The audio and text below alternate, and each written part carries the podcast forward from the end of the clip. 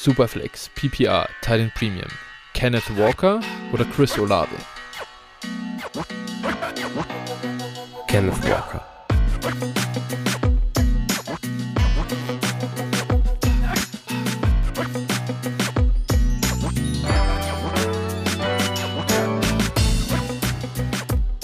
Servus und herzlich willkommen zu einer neuen Folge von Dynasty Flow, der Dynasty Show von Phil und Flo. Hi Phil, na, wie geht's dir an diesem schönen Mittwochabend? Ja, moin. Äh, du, Urlaub, der noch nicht so wirklich einer ist, aber ich arbeite daran, dass er einer wird. Und äh, ja, also das ist schon, schon ganz gut, äh, alles ein bisschen entspannter und äh, ich hoffe, die nächsten Tage und Wochen werden nochmal ein bisschen entspannter. Das freut mich zu hören. Es war ja alles andere als entspannt die letzten Tage. NFL Trade Deadline ja. ging ab. Ähm, das war natürlich äh, spannend. Ich habe nichts mit, mitbekommen. Ich war in der Therme Erding hier äh, kurz vor den Toren Münchens den ganzen Tag und äh, ja, habe mir quasi einen abgeschwitzt in der Sauna, während äh, ihr alle gebannt auf Twitter unterwegs wart und die äh, Moves der NFL-GMs verfolgt habt. Das habe ich im Nachhinein, also hätte ich das auch gerne äh, live miterlebt, aber äh, dementsprechend ging es mir auch soweit gut und ich freue mich sehr, jetzt über diese Moves äh, mit dir zu sprechen, zu diskutieren. Vor allem natürlich mit der Fantasy-Football-Perspektive darauf. Und dann haben wir außerdem noch heute im Gepäck, dass wir uns mal die Rookie-Klasse 2022 äh, ja nochmal anschauen und dann einen kleinen Redraft machen. Dabei ja so ein bisschen, wie soll ich sagen, die Regeln aufstellen. Es geht jetzt nicht nur darum, wer zum aktuellen Zeitpunkt gerade den höchsten Marktwert hat. Das wäre relativ langweilig. Das könnt ihr alle irgendwie in Dynasty League Football ADPs anschauen oder Keep Trade Cut Rankings anschauen. Äh, dann seht ihr selber, wer sich jetzt bisher am besten entwickelt hat. Aber wir sagen so ein bisschen, wie würden wir die Spieler denn jetzt im Moment ähm, ja ziehen, in welcher Reihenfolge unter der Annahme, dass wir sie auch behalten müssen. Das heißt, so ein bisschen, wer steht für uns talentmäßig auch wirklich raus und wen sehen wir da vorne. Bevor wir das Ganze machen, äh, wollen wir mit den News anfangen oder wollen wir vielleicht direkt in die Werbung abgeben? Ja, wir können auch erstmal mit der Werbung anfangen. Dann machen wir das doch. Phil, wo kann man uns denn folgen? Ja, bei Twitter, wie immer, at DynastyFlow mit PH und äh, dir at 49er Flo, mir at Phil81190. Kommt in unseren Discord-Channel. Da, äh, ja, ihr habt ja vielleicht die Bonusfolge schon gehört, die äh, heute, wo wir jetzt aufnehmen, veröffentlicht wurde.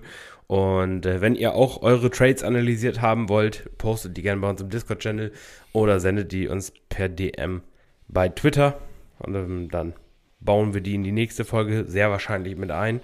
Und äh, ja, unterstützt uns auch gerne monetär, Flo. Wie funktioniert das?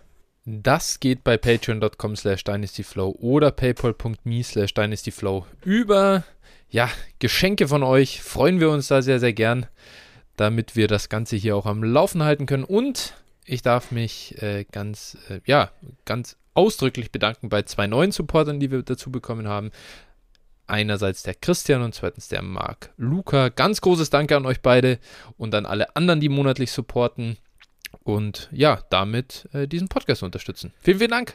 Ja, vielen Dank. Ähm, ich glaube, der äh, gute Dumpway, der Hörer, äh, hatte auch mhm. irgendwie per PayPal, glaube ich, was geschickt. Oh, das äh, siehst du, das habe ich noch gar nicht gesehen. Äh, das ist wahrscheinlich in unserem gemeinsamen äh, Gmail-Postfach angekommen. Das habe ich noch gar nicht gecheckt. Dann auch ganz herzliches Danke an dich, Dumpway.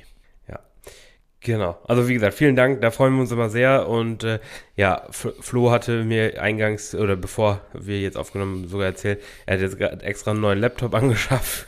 Im Prinzip nur für, für Aufnahmen und sowas. Und äh, ja, da muss man mal gucken, ähm, dass neben dem Laptop oder neben der Hardware dann äh, nicht auch noch die ganzen äh, Software-Sachen, die wir so ähm, ja, buchen, bezahlt werden muss. Das ist schon ganz cool. Das freut uns auf jeden Fall. Das hilft. Absolut. Gut, das aber jetzt auch äh, genug mit der Werbung und ähm, ja, dem äh, Supporter-Aufruf jetzt lass uns starten mit den News. Die Trade Deadline war, wie schon gesagt, ähm, wenn wir darüber sprechen, gestern am Dienstag, 1. November. Es gab davor schon einen Trade, das war noch ähm, letzte Woche. Kadarius Tony ist bei den Chiefs. Wir haben noch nicht drüber gesprochen. Lass uns doch damit starten. Du bist kein großer Kadarius Tony Fan, das weiß ich. Das wissen auch die meisten Hörer wahrscheinlich, die schon ein bisschen länger dabei sind. Jetzt ist er natürlich bei Patrick Mahomes und in dieser hocheffizienten Offense gelandet. Denke, das hilft ihm zumindest mal auf jeden Fall kurzfristig. Glaubst du, dass er jetzt da produzieren kann, dass er irgendwo einen Dynasty Value ansammeln kann? Würdest du ihn im Moment versuchen zu kaufen? Wie gehst du mit der, mit der News um? Ja, komplett schwierig, muss ich sagen. Also für mich, ähm, Kadarius Tony, wir haben hier auch schon drüber gesprochen.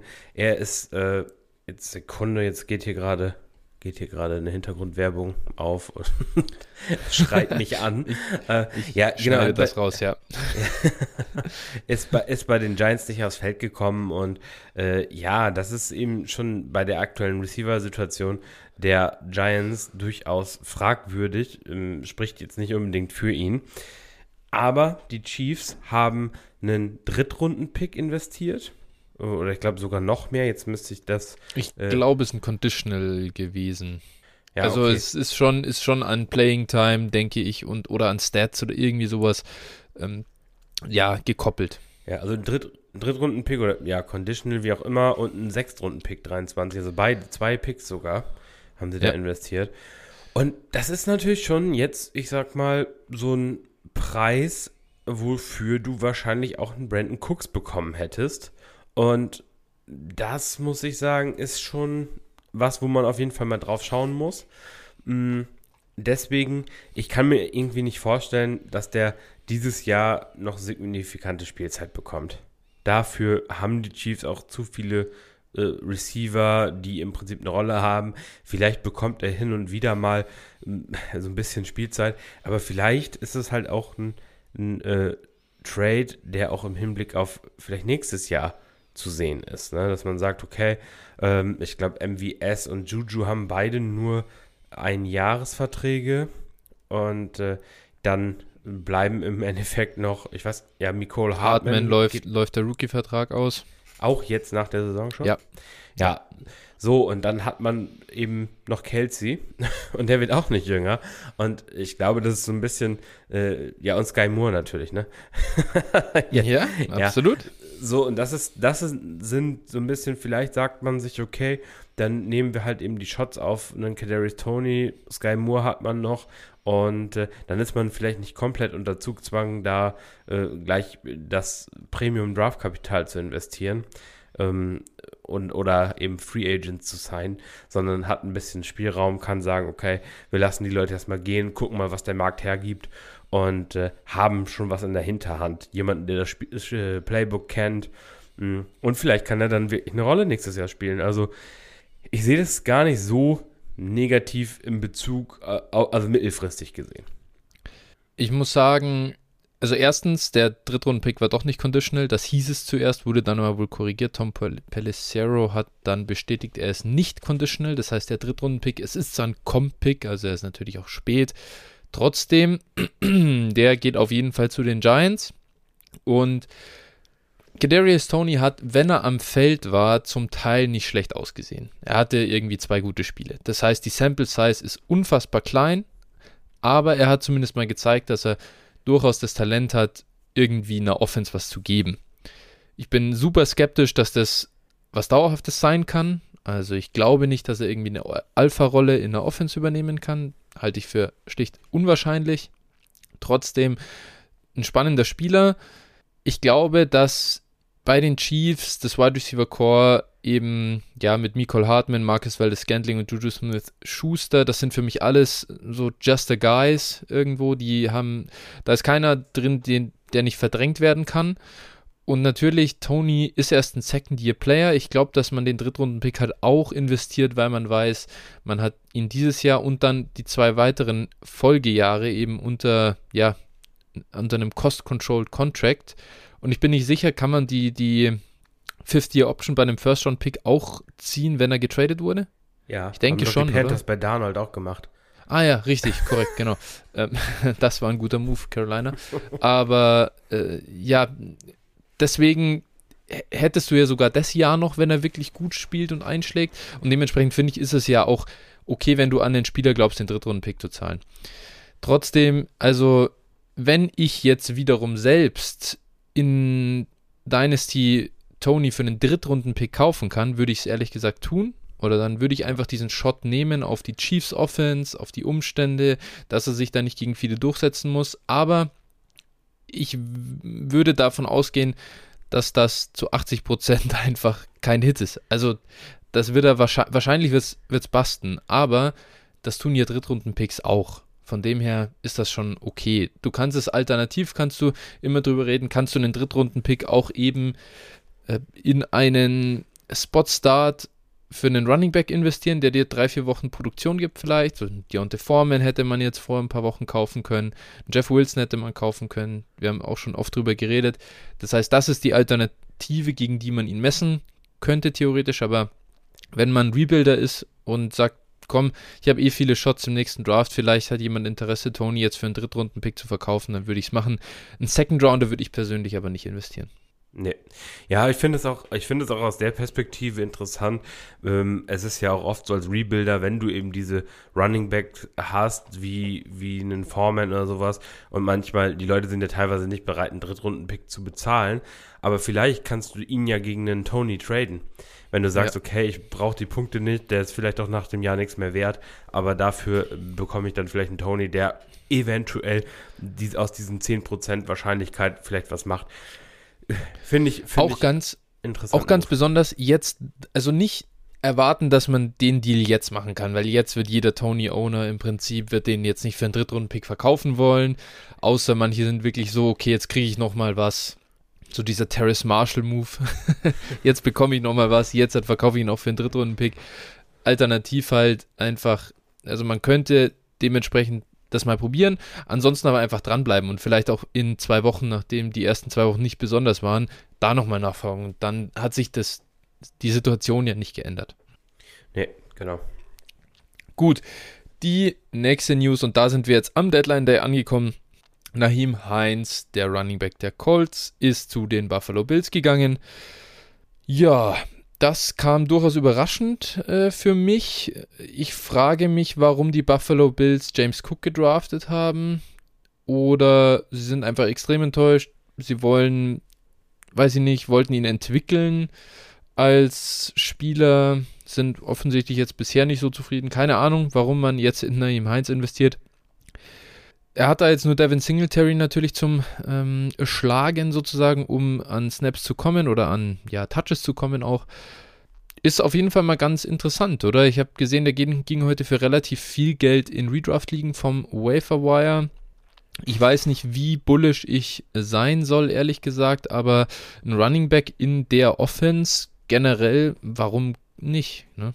Ja, also ich, find, ich finde eigentlich Nahim Heinz, äh, wenn er Spielzeit bekommen hat, er äh, war ja eigentlich immer völlig okay, hat auch Punkte geliefert, äh, einfach auch durch seine Rolle, durch sein Skillset und äh, er kann im Prinzip da, ich meine, Singletary hin oder her, der ist jetzt okay, aber mehr auch bestimmt nicht. Und sie wollen diese Rolle ja füllen. Also äh, mehr, also offensichtlich ja. geht es ja eigentlich nicht, dass sie irgendwas mit dieser ja. Rolle vorhaben. Und äh, ne, nachdem JD McKissick, Duke Johnson, äh, James Cook, ja. diese ganze, diese ganze äh, Story oder die ganzen Stories und jetzt Nahim Heinz, also irgendwas scheinen sie ja damit zu planen und deshalb äh, mhm. für mich, für mich ist äh, Heinz durchaus ein Beikandidat, wenn man auf Running Back schwach aufgestellt ist. Ja, ich denke, wird jetzt keine, sollte keine Unsummen kosten. Nee.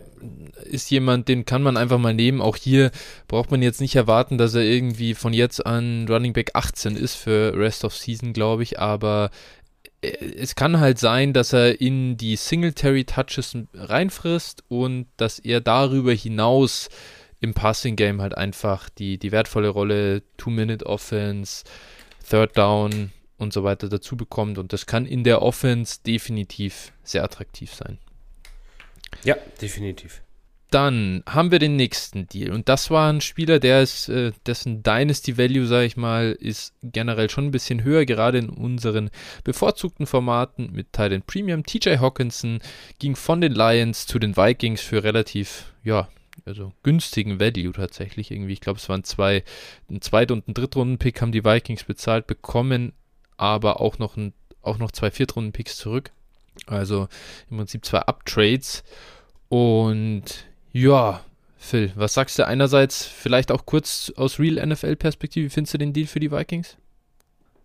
Ja, gut, ne? Also ein, ein Zweitrunden-Pick im 23er Draft ist, darfst du halt auch in, aus Real NFL-Perspektive schon, muss man schon, ja. ist schon beachtlicher Value auch. Da sind schon gute Spieler in der Draft-Class. Also nicht nur für Fantasy, auch aus Real NFL-Sicht durchaus interessant. Ich kann mir das eigentlich nur so erklären, dass Detroit nicht vollends von Hawkinson überzeugt war und äh, sie ihn ja auch irgendwann äh, kurzfristig hätten bezahlen müssen und sie einfach gesagt haben, nee, das ist uns nicht wert, den wollen wir nicht bezahlen und äh, dann machen wir jetzt noch mal ein bisschen was aus ihm und generieren da noch mal ein bisschen Wert. Ja, äh, Detroit gewinnt dieses Jahr nicht, das kommt sicherlich auch dazu. Hm, aus Pass-Catching-Perspektive haben sie Hawkinson ja auch selten wirklich eingebunden, also so in dem Maße, dass er wirklich wertvoll für die Offense war. Und äh, sie bekommen Jameson Williams äh, wahrscheinlich auch irgendwann noch dieses Jahr zurück und äh, schauen, glaube ich, einfach, wo, äh, was für Talent haben wir, auch mit den beiden jüngeren Tight Ends, die dahinter stehen. Mm, und äh, da wirst du, glaube ich, gleich nochmal ein bisschen was zu sagen. Und äh, ja, also dementsprechend für Minnesota sicherlich eine solide Lösung. Ne? Ist ja auch verletzt, dazu sowieso einiges schuldig geblieben. Und ja, äh, ja du hast im Prinzip einen alternden Thielen, äh, Justin Jefferson und sonst nicht viel. Und da finde ich schon, wenn du als Playoff-Team, ist das schon ein solider Move, auch den zu machen und dann nochmal aggressiv den noch einen Passcatcher zu holen. Finde ich, find ich eigentlich ganz gut. Kann ich nachvollziehen. Ich finde, dass es auch tatsächlich ein Win-Win-Deal ist irgendwo. Ja. Passt, er passt einfach besser nach Minnesota im Nachhinein nochmal, ich, ich sehe es gerade, ich war ehrlich gesagt geschockt. Ich dachte, dass Hawkinson so ein Pick war in den frühen 20ern, aber der ging ja an 8. Ja.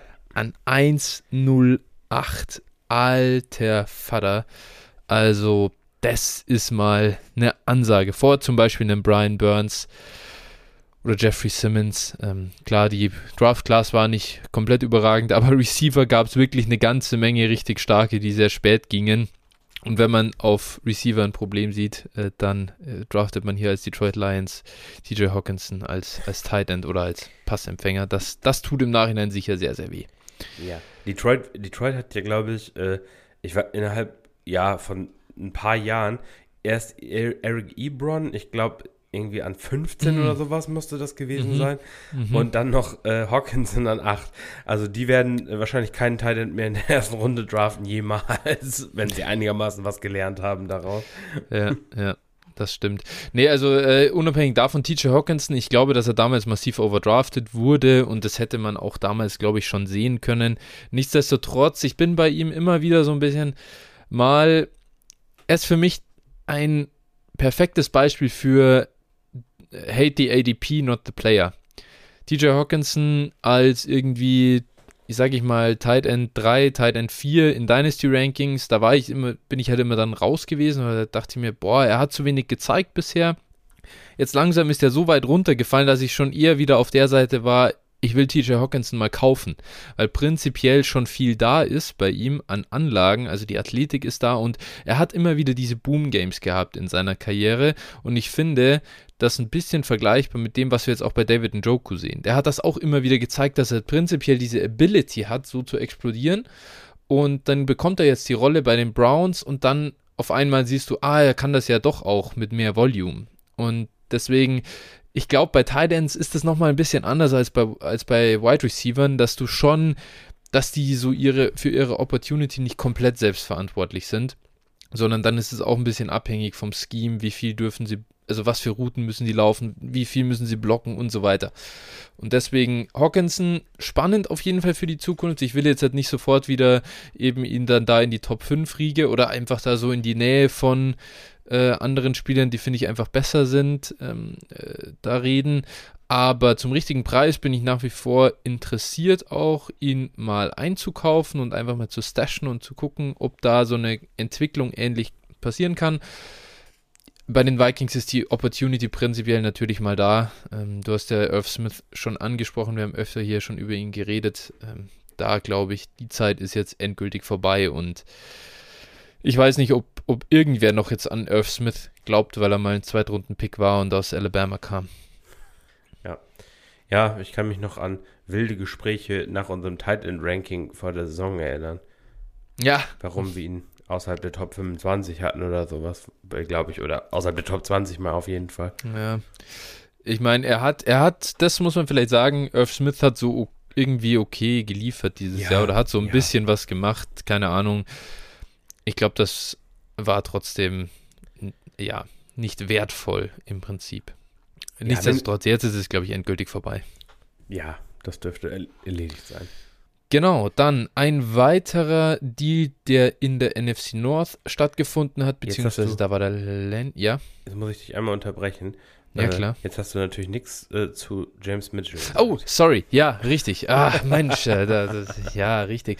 Im Prinzip haben die Lions ja auch einfach jetzt eingesehen, dass sie ihren zweitbesten Titan im Roster abgeben müssen, um ihren besten Titan im Roster, James Mitchell, zu unleashen. Das ist nämlich eigentlich die Geschichte hinter, dieser Sto äh, hinter diesem Trade.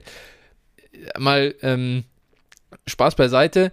Im äh, Discord wurde unter News Bohlegruppe 99 hat da schon geschrieben, äh, James Mitchell äh, hat er erwähnt, wir hätten alle auf Flo hören sollen und, und dann gab es ein paar neue äh, im Discord, die die ganzen Rookie-Folgen noch nicht gehört haben und so weiter und die James Mitchell Story noch gar nicht kannten. Äh, James Mitchell war, da wurde dann behauptet, er war mein Titan 1 Pre-Draft. Das glaube ich stimmt nicht, wenn mein, wenn mein Ranking mich hier zumindest nicht äh, anlügt, äh, dass ich in Excel noch hatte.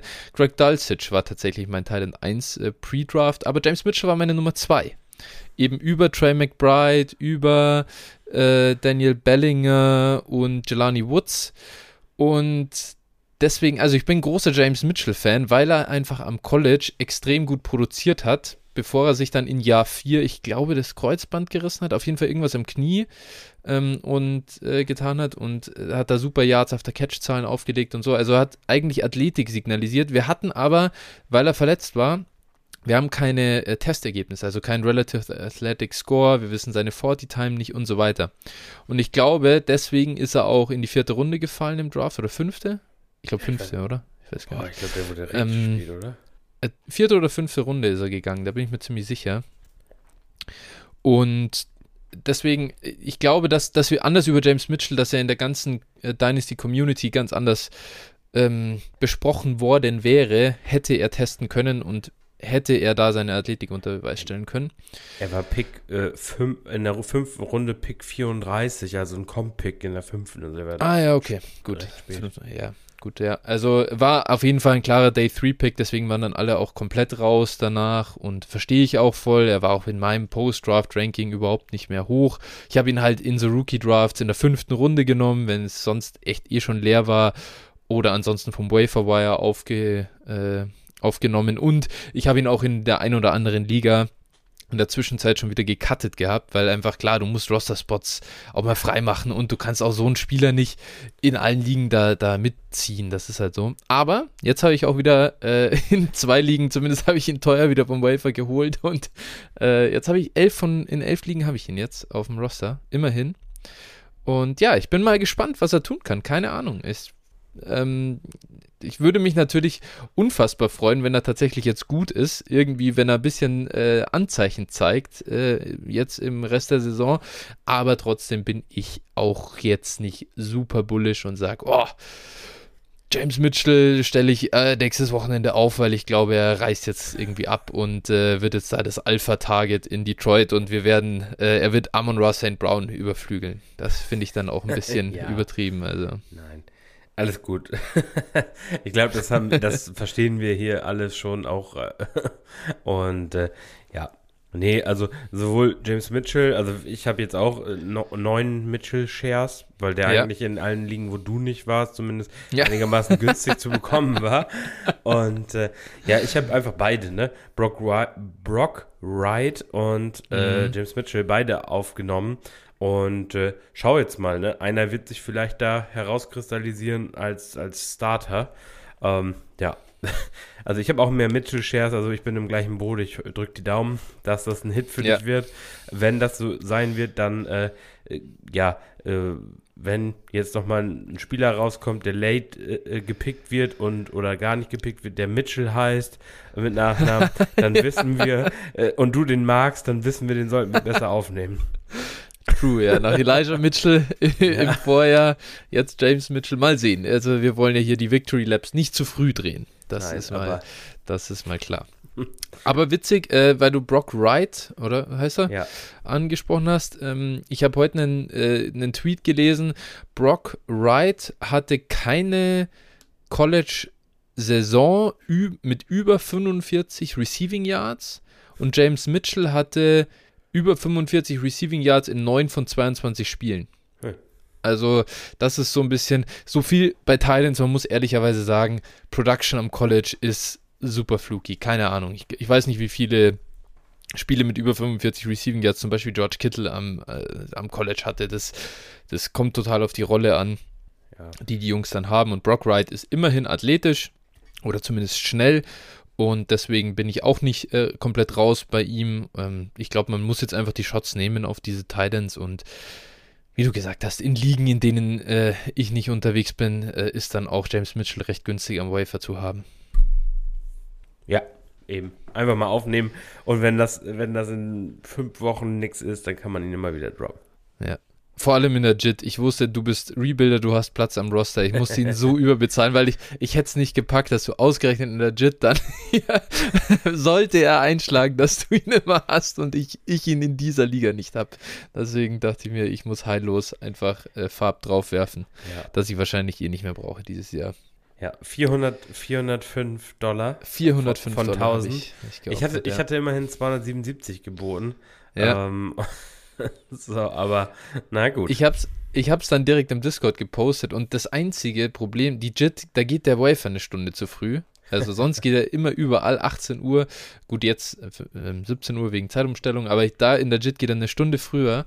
Und ich habe es dann gepostet und dann hat jemand in einer anderen Liga gleich sein, sein äh, Gebot erhöht auf 440. und ja. ich hatte da, da hatte ich nur irgendwie gute 100 äh, geboten äh, weil ich ja gar nicht Angst hatte eigentlich, dass da irgendjemand so verrückt ist quasi und, und eben so was sowas wie du 270, weil du ja wusstest, dass ich drin bin. Ja, ja war ja. mir schon klar, ich muss, ich muss überbezahlen. Ja, das ist äh, ja, es ist ja einfach auch immer so ein bisschen ein Ding der Liga, ne, wie viel Fab habe ja. ich, wie viel, wie ist mein, sieht mein Team aus, ne, möchte ich einen dafür droppen oder nicht für den Spieler. Ne, das ist genau. immer auch bei Fab-Bits, also ich habe, ich glaube, wenn ich äh, in meinen über 20 verschiedenen Ligen Fab-Bits auf den gleichen Spieler mache, ähm, was durchaus mal vorkommen kann, wenn der dann überall am Wafer ist, dann ähm, äh, biete ich wahrscheinlich in jeder einen unterschiedlichen Wert. Also das ja, ist, äh, das ist, glaube ich, und, und äh, da hat mir auch mal ein Hörer geschrieben, von wegen, da, oh, du hast jetzt gesehen, dass ich in einer anderen Liga nur das geboten, deswegen hast du erhöht. Ich sage, nein, das liegt doch auch am, ja. am Rosterbild einfach. Ne? Also, ja. ja, klar. Das ist einfach, ja, ist taktisch und vor allem, du musst ja auch wissen, was für Spieler sind in deiner Liga. Es gibt zum Beispiel Ligen, da weiß ich, da geht immer die Spieler nur für 35 Prozent oder sowas, wo, ja, wo du weißt, ja. okay, wenn du den Spieler haben willst, dann musst du ordentlich hinblättern. Und es gibt einfach Ligen, da weißt du, äh, du musst nicht mehr als 10 Prozent bieten, weil es eh keiner überbietet. Und da, da ja, muss man sich halt eben auch so ein bisschen drauf einstellen. So ist es. So ist es. Genau, so, das jetzt aber auch genug zu James Mitchell. Ich bin gespannt, ob er auch am, äh, weiß ich nicht, in drei Monaten noch in so vielen Ligen bei mir auf dem Roster liegt. Wahrscheinlich, egal wie es ausgeht, so und so nicht. Entweder ich verkaufe ihn oder ich drop ihn mal. Genau. Ähm, dann, jetzt haben wir aber wirklich den nächsten Deal, der die NFC North berührt. Und das ist Chase Claypool. Der ging von den Steelers zu den Bears für einen Zweitrunden-Pick und glaube sogar noch einen Fünftrunden-Pick. Ähm, relativ teuer wird das so wahrgenommen, finde ich, auf, auf Twitter von diversen Analysten. Ich fand es eigentlich okayisch, muss ich sagen. Klar, likely Top 40 Pick oder so um die 40 rum der Pick bei den Bears, so, bei dem, was wir am Ende für einen Rekord erwarten bei den Bears, aber ich muss sagen, ich finde einen Receiver, der ist jetzt in seinem zweiten Jahr, oder? Nee, dritten Jahr. Ähm, dritten Jahr müsste es sein. In seinem dritten Jahr. Ja, okay, gut, du hast halt jetzt noch dann das nächste Jahr Cost-Controlled als Vertrag. Es ist okay. Ich finde, es ist okay. Klar, jetzt muss man mal sehen, Zweitrunden-Picks haben jetzt auch nicht die allerkrasseste Hitrate, so aus Real NFL-Perspektive muss man auch ehrlich sein. Natürlich gibt es da eine ganze Menge Receiver, die wir vielleicht auch ganz gern mögen, aber ich denke, die äh, Top-Spieler werden in der ersten Runde gehen. Nichtsdestotrotz, man soll ja einen Zweitrunden-Pick nicht verschleudern, aber ich finde, bei Claypool weiß man schon, dass der ein Starter in der Liga einfach ist und der gibt jetzt, der gibt jetzt der, der Chicago Offense ein neues Element. Ich finde es okay, ist glaube ich gut für, für alle Beteiligten hier wieder, oder? Ja, ja, im Prinzip hilft es allen. Also, ähm, ja, aus Real NFL-Sicht kann man drüber streiten. Die Bears werden aber im Sommer halt sehr viel Cap auch haben, ja. also auch darüber hinaus wahrscheinlich. Und äh, ich habe irgendwo gehört, es soll auch nicht so viele gute Free Agent Receiver geben, beispielsweise, Gar nichts. sodass du, wenn das dann tot. draften musst, und das werden dann ja mehrere Teams machen. Ich meine, man sieht den Trend, wie also ja. im Draft zu vielen frühen Receivern. Und äh, ja, das ist halt eben die Frage, wen du dann bekommen könntest. Und äh, ja, Claypool, pff, ja, ich muss sagen, ich bin von ihm eigentlich die letzten anderthalb Jahre recht enttäuscht. Die Rookie-Saison war eigentlich gut. Danach aber für mich überhaupt nicht den nächsten Schritt gemacht. Eigentlich nur mhm. enttäuscht, nur äh, durch viele schlechte Plays eigentlich aufgefallen, mir jedenfalls. Äh, es mag subjektiv sein, die, die Wahrnehmung in dem Moment, aber ähm, ja, er spielt halt irgendwie nicht seiner Größe und Athletik entsprechend. Das nervt mich bei ihm halt unfassbar. Ähm, nichtsdestotrotz äh, besser als alles, was die Bears so haben. Klar, also Mooney kann man da vielleicht so ein bisschen, das ist vielleicht ein Niveau, würde ich sagen. Mm, aber ja. Äh, ja, er, er hilft auf jeden Fall. Ne? Also er hilft Fields, er hilft der Bears Offense, auch das muss man ja unbestreitbar einfach sagen. Und äh, ja, er hat, er ist aus der Crowded Offense in Pittsburgh raus, wo er nur noch das Nummer 3 Target jetzt zum Schluss war. Oder Nummer 4 wahrscheinlich, wenn man ganz ehrlich Fryer Muse mit reinnimmt. Äh, ich weiß jetzt gar nicht, wie die Targetzahlen sind, aber äh, ich glaube, Fryer Muse dürfte da zumindest ähnlich, ähnlich sein. Und, also äh, besonders war es dieses Jahr nicht mehr. Da braucht man gar nicht nee. äh, drum rumreden. Ja. Und deshalb, deshalb, äh, ja, gut, gut für ihn, gut für Fields, ähm, gut für die anderen Pittsburgh offensiven Waffen, muss man auch äh, mhm. einfach ja. mal, also aus ja. Fantasy Dynasty Sicht sagen, äh, Pickens, der ja eh schon seinen Breakout gefeiert hat, die letzte oder die vorletzte Woche jedenfalls, und äh, für den ist jetzt der Weg da auch zu mehr Targets frei. Äh, auch Deontay Johnson, äh, ich bin, er hat ja eh schon viele Targets, aber auch dadurch wird für den hier und da nochmal ein bisschen mehr abfallen. Fryer Muse wird mehr sehen. Also äh, ich glaube, das ist für alle Pittsburgh-Offensivspieler, äh, abgesehen von Pickett, obwohl, wenn du Claypool nicht targeten musst, ist vielleicht auch nicht so schlecht. Ähm, ja. ähm, ja, also ich finde es, wie gesagt, aus deiner Sicht für alle Beteiligten eigentlich gut. Also Chase Claypool, warum ich noch nicht aufgegeben habe bei ihm, ist tatsächlich vor allem seine Rookie-Saison, muss ich sagen. Da hatte er ja. bei einem 60% Snap-Share einen fast 17% Target-Share, also 25%ige Target-Rate, 30% Air-Yard-Share. In, in, mit den wenigen also Snaps, das ist schon außergewöhnlich gewesen und hat halt da auch 870 Receiving Yards aufgelegt, hat ordentliche Yards after Catch aufgelegt und vor allem über zwei Yards äh, pro Route Run. Und das sind schon solide Zahlen. Dann eben in der Sophomore Season nur noch 1,8 Yards per Route Run. Das ist schon so, hm, na, da ist genau das gekommen, was du auch gesagt hast. Der nächste Schritt kam nicht und es war eigentlich eher eine, Re also keine Regression, sondern einfach nur ein Schritt zurück. Und das ist natürlich enttäuschend gewesen und dieses Jahr war dann richtig schlecht. Diese ganze Offense ist aber auch wirklich eine Katastrophe und ich weiß nicht, ich finde es einfach gut, dass er jetzt in einer anderen Situation ist. So hatte ich einfach den Glauben daran verloren, dass sich was tut bei ihm, dass er in Pittsburgh nochmal einen Schritt machen kann, weil es nichts geholfen hat, dass er jetzt aus dem Slot raus agiert. Das hat da das Problem nicht gelöst. Er war weiter unproduktiv. Und ich hoffe, dass sie in Chicago ihn, sage ich mal, besser einsetzen als rein einfach nur als Big-Bodied äh, Deep Threat die, die Linie runterlaufen und dann in Contested Catch-Situationen schicken, weil das, wie du gesagt hast, das kann er einfach nicht. Er ist zwar, er hat die Größe und, und, und das Gewicht, dass man glauben könnte, er ist so ein Ex-Receiver, der das, der das kann, aber er kann es überhaupt nicht. Also einer der schlechtesten Contested Catch Guys in der Liga und deswegen musst du ihn anders einsetzen. Er hat so einen kranken Speed also, also was heißt so einen kranken Speed, allein, der läuft halt eine 4-4 und ist fast 240 Pfund schwer. Und das ist eine Kombination, die muss ich als, als NFL-Team doch eigentlich besser nutzen können, als ihn eben nur so als ähm, ja, Deep Threat da runterzuschicken. Da braucht es, glaube ich, andere Skills. Deswegen bring ihn in Space, gib ihm den Ball in die Hand und dann schau, dass er einfach nach dem Catch was machen kann. Ich denke, dann wäre allen geholfen und deswegen bin mal gespannt, wie es jetzt einfach weitergeht mit ihm, aber würde mich sehr freuen, wenn es wieder in die richtige Richtung geht. Potenzial hat er angedeutet.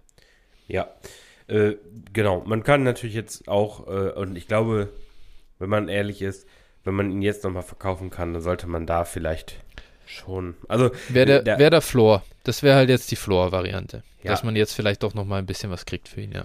Ja, also ich habe keinen Clay Claypool-Share mehr, aber für mich wäre das wirklich der, der Moment zu sagen, jetzt vielleicht, äh, wenn man skeptisch ist, ihn jetzt abzustoßen.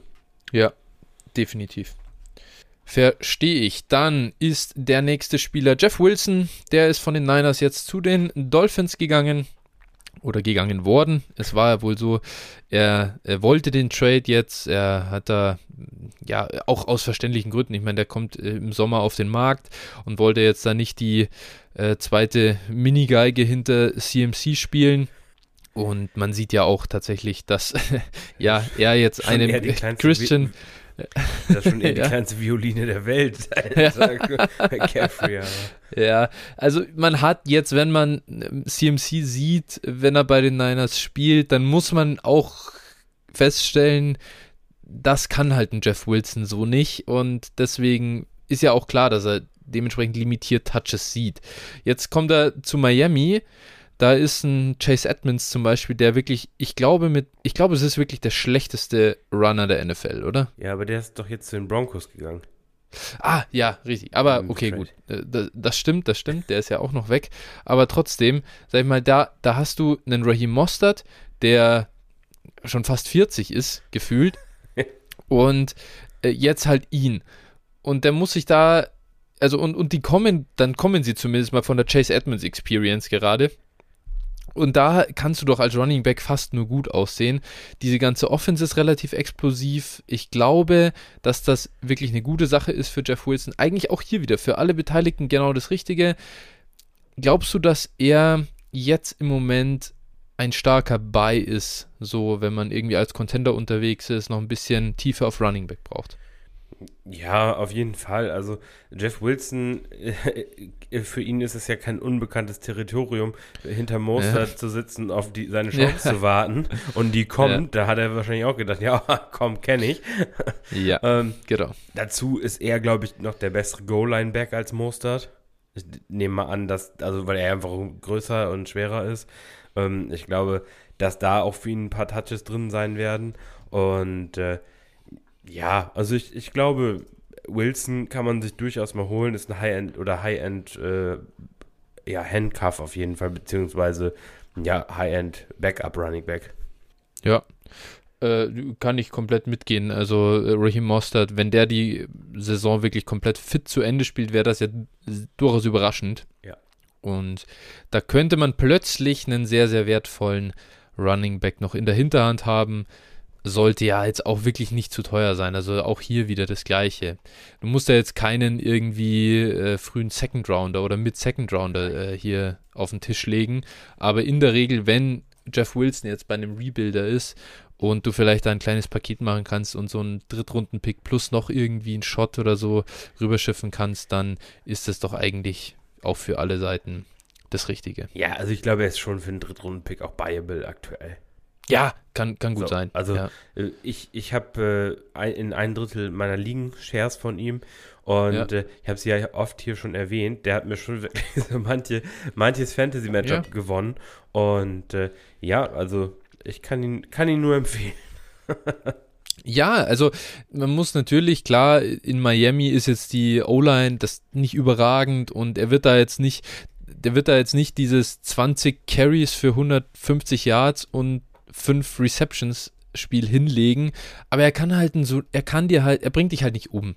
Wenn du dann in der Woche einfach mal James ihn starten musst, und Raheem Mostert wirklich down geht, dann wird er dir solide Zahlen liefern und das passt ja. dann auch. Und dann kann man, du hast schon recht, mehr als ein Drittrunden-Pick sollte man vielleicht, muss man auch gar nicht äh, hinlegen, aber das ist dann für alle Beteiligten, wie gesagt, ein guter Deal. Ja. Und nicht erst darauf warten, dass Raheem Mostert verletzt ist, weil dann ja. geht der Preis dann doch wieder nach oben. Genau, dann haben wir den nächsten Kandidaten. Das ist jetzt der angesprochene Chase Edmonds. Er ist raus aus Miami und spielt jetzt bei den Denver Broncos. Das ist natürlich ein geiles Backfield mit Melvin Gordon, Latavius Murray. Mike Boone ist nicht mehr da, der ist auf IR gelandet. Jetzt ist Chase Edmonds noch mit dabei. Ist Chase Edmonds oder Latavius Murray der bessere Running Back an diesem Punkt? Kommt drauf an, wofür. also, also ich glaube, als, als Runner und als, als Goal-Line-Back und sowas äh, wäre ich immer bei Latavius Murray, ganz klar. Als, 100%. Passcatcher wahrscheinlich äh, Chase Edmonds, aber äh, ja, also ich glaube auch genau, dass er für diese Rolle, für die Mike Boone-Rolle, Mike Boone ist ja für IAA ja. und der hat halt mhm. schon teilweise diese Third-Down-Snaps oder auch äh, Two-Minute-Snaps, glaube ich, gespielt. Und für die Rolle wird er kommen, der wird seine fünf Touches pro Spiel haben und ich glaube, das war's. Und aber, also Chase Edmonds ist tot. Der ist, äh, ja den, wie gesagt, dieses Backfield wird einfach so eklig sein mit, mit Murray, Gordon und, und Edmonds. Also da will ich auch ja. wirklich möglichst wenig mit zu tun haben. Ich muss ganz klar sagen, dass Chase Edmonds für mich einer der enttäuschendsten Spieler ist dieses Jahr. Einfach ein, ein, ein Typ, der. Karriere, oder nicht? Ja, auch, aber er hat ja wirklich so, keine Ahnung, er hat so letztes Jahr so ein paar, so ein paar Zahlen zu ihm. Juke Rate war er Nummer 12 in der NFL. Yards per Touch Klar, okay, das ist bei, Scat, bei so Receiving Backs immer besser als bei anderen, aber war da die Nummer 7. Yards created per Touch war die Nummer 20. Das waren alles so gute Effizienzzahlen und dachte ich zumindest, okay, er kriegt jetzt eine größere Rolle und die, die hat er ja bekommen, also er hat ja die Chance gekriegt und in dem Moment stinkt er halt komplett ab. Also wirklich auf absurde Art und Weise und ist plötzlich der schlechteste Running Back im Prinzip der ganzen NFL und kann kann das halt überhaupt nicht auf ein, auf ein, also so hoch skalieren, das Ganze. Und also bricht komplett in sich zusammen. Deswegen, es tut mir echt weh, weil ich habe Chase Edmonds, ja, okay, ich habe jetzt auch nicht so viele Shares gehabt, aber ich glaube zwei in zwei Ligen. Und das sind auch noch Contender-Teams, wo ich auf Running Back nicht besonders also breit aufgestellt bin und das hätte perfekt gepasst, so ihn günstig geholt zu haben. Er startet, bringt solide Punkte und hat mir einfach komplett reingeschissen. Deswegen es haben mir echt, also mit Schmerzen äh, verfolge ich diese Chase Edmonds Entwicklung und für mich auch wirklich tot und ja, wenn, wenn jetzt irgendjemand, es will ja auch keiner kaufen jetzt, weil er bei den Broncos ist. Es ist nein, ja, nein. Der, der, der ist borderline cuttable, der, der Typ. Es ja. ist wirklich äh, übel. Äh, in tiefen, in tiefen Ligen hoffst du darauf, dass jetzt vielleicht sich nochmal Melvin Gordon oder Latavius Murray verletzen und er vielleicht nochmal irgendwie vielleicht ein solides Spiel hat und du ihn dann für einen Viert- oder Drittrunden-Pick verkaufen kannst. Äh, aber ansonsten, ansonsten, einfach cutten in, in kurzen Bench liegen. Ja, es ist halt auch so, oder dann musst, dann musst du ihn halt einfach mal starten, weil deine Alternative dann Samaji Pirine ist oder so. Dann hoffst du halt, dass die Broncos in ein schlechtes Gamescript kommen, dass sie oft passen müssen und dann fängt er halt ein paar Bälle in PPA und macht dir darüber ein paar Punkte. Und ja, das ist aber halt echt eine üble, üble, ein übler Outlook. Ja, ich weiß gar nicht, aber gut. Ich ob ich nicht Samaji ja. Ryan noch, noch lieber äh, ja. aufstellen möchte. also es ist genau das gleiche und das sagt alles aus, glaube ich, oder? Ja. Das ja. ist äh, traurig. Auf jeden Fall diesen, diesen neuen, äh, das neue Workhorse der, der LA Rams starte ich über ihm. Ronnie Rivers. Ja, auf jeden Fall. Dann haben wir einen weiteren, und das war tatsächlich ein Blockbuster-Deal, auch wenn es keine Auswirkungen auf unsere ja, Rest of Season Fantasy äh, Teams hat. Calvin Ridley ist von den Falcons zu den Jacksonville Jaguars gegangen. Ich habe zum Beispiel gehört, Trevor Lawrence hat jetzt deinen Stefan Diggs ab nächstes Jahr quasi bekommen. Bist du hier auch so überzeugt von, von dem Move wie äh, ja viele Ridley-Fans? Ich Also ich finde es auf jeden Fall aus, also Real NFL-Sicht, ich finde es ein äh, guter Move der Jaguars. Äh, mhm. Äh, natürlich 24 Second, ne, da muss man schon sehen, wenn er, wenn er, also den, die bekommen, wenn ja. er, glaube ich, wenn er wieder ähm, reinstated wird, also wenn er mhm. wieder spielen darf, äh, das ist schon natürlich ein ganz ordentlicher Preis für, für einen 29-jährigen Receiver. Dennoch, ja.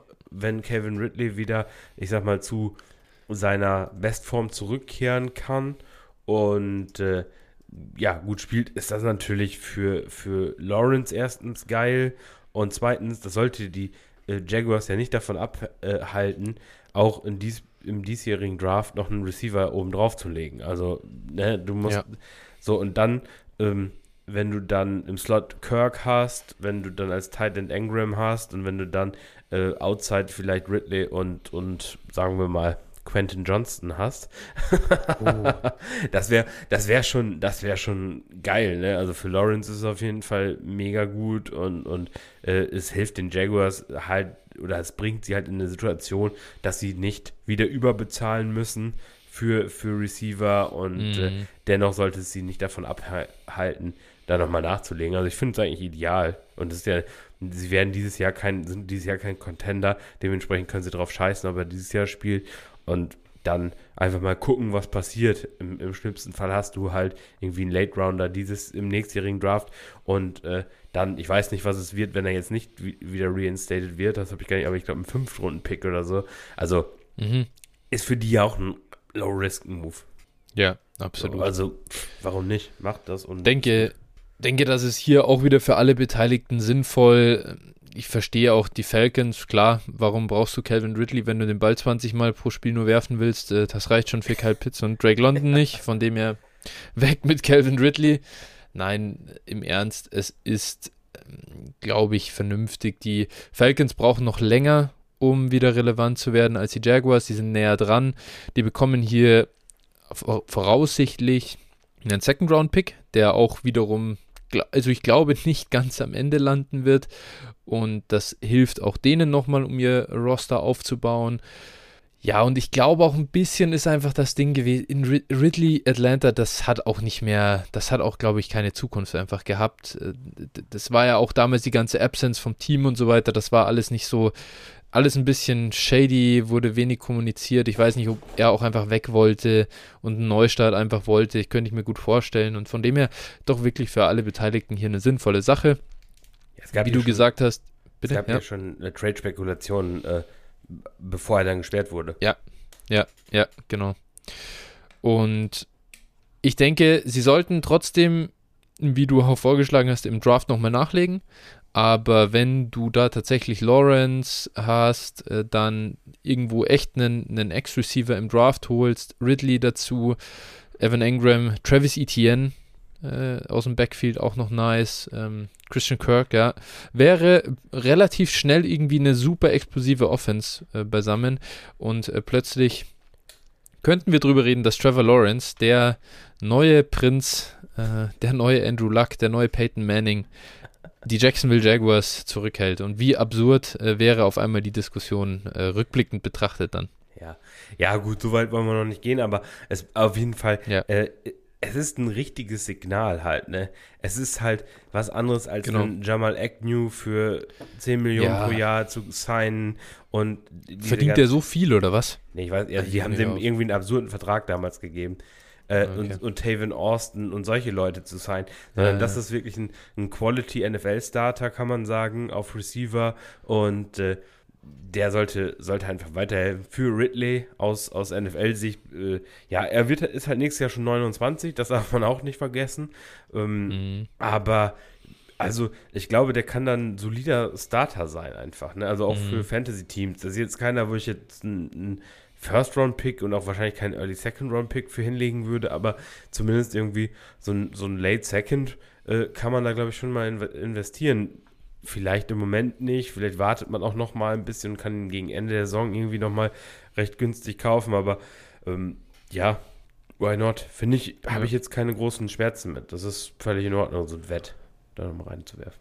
Ja, absolut. Jamal Agnew übrigens ein 14,3 Millionen Vertrag für drei Jahre damals. Das Ach war so, noch okay. Urban Meyer, äh, ja. äh, Urban Meyer äh, Zeiten. Aber ja, ähm, natürlich, auch das ist zu viel für Jamal Agnew. Ich glaube, da sind wir uns alle einig.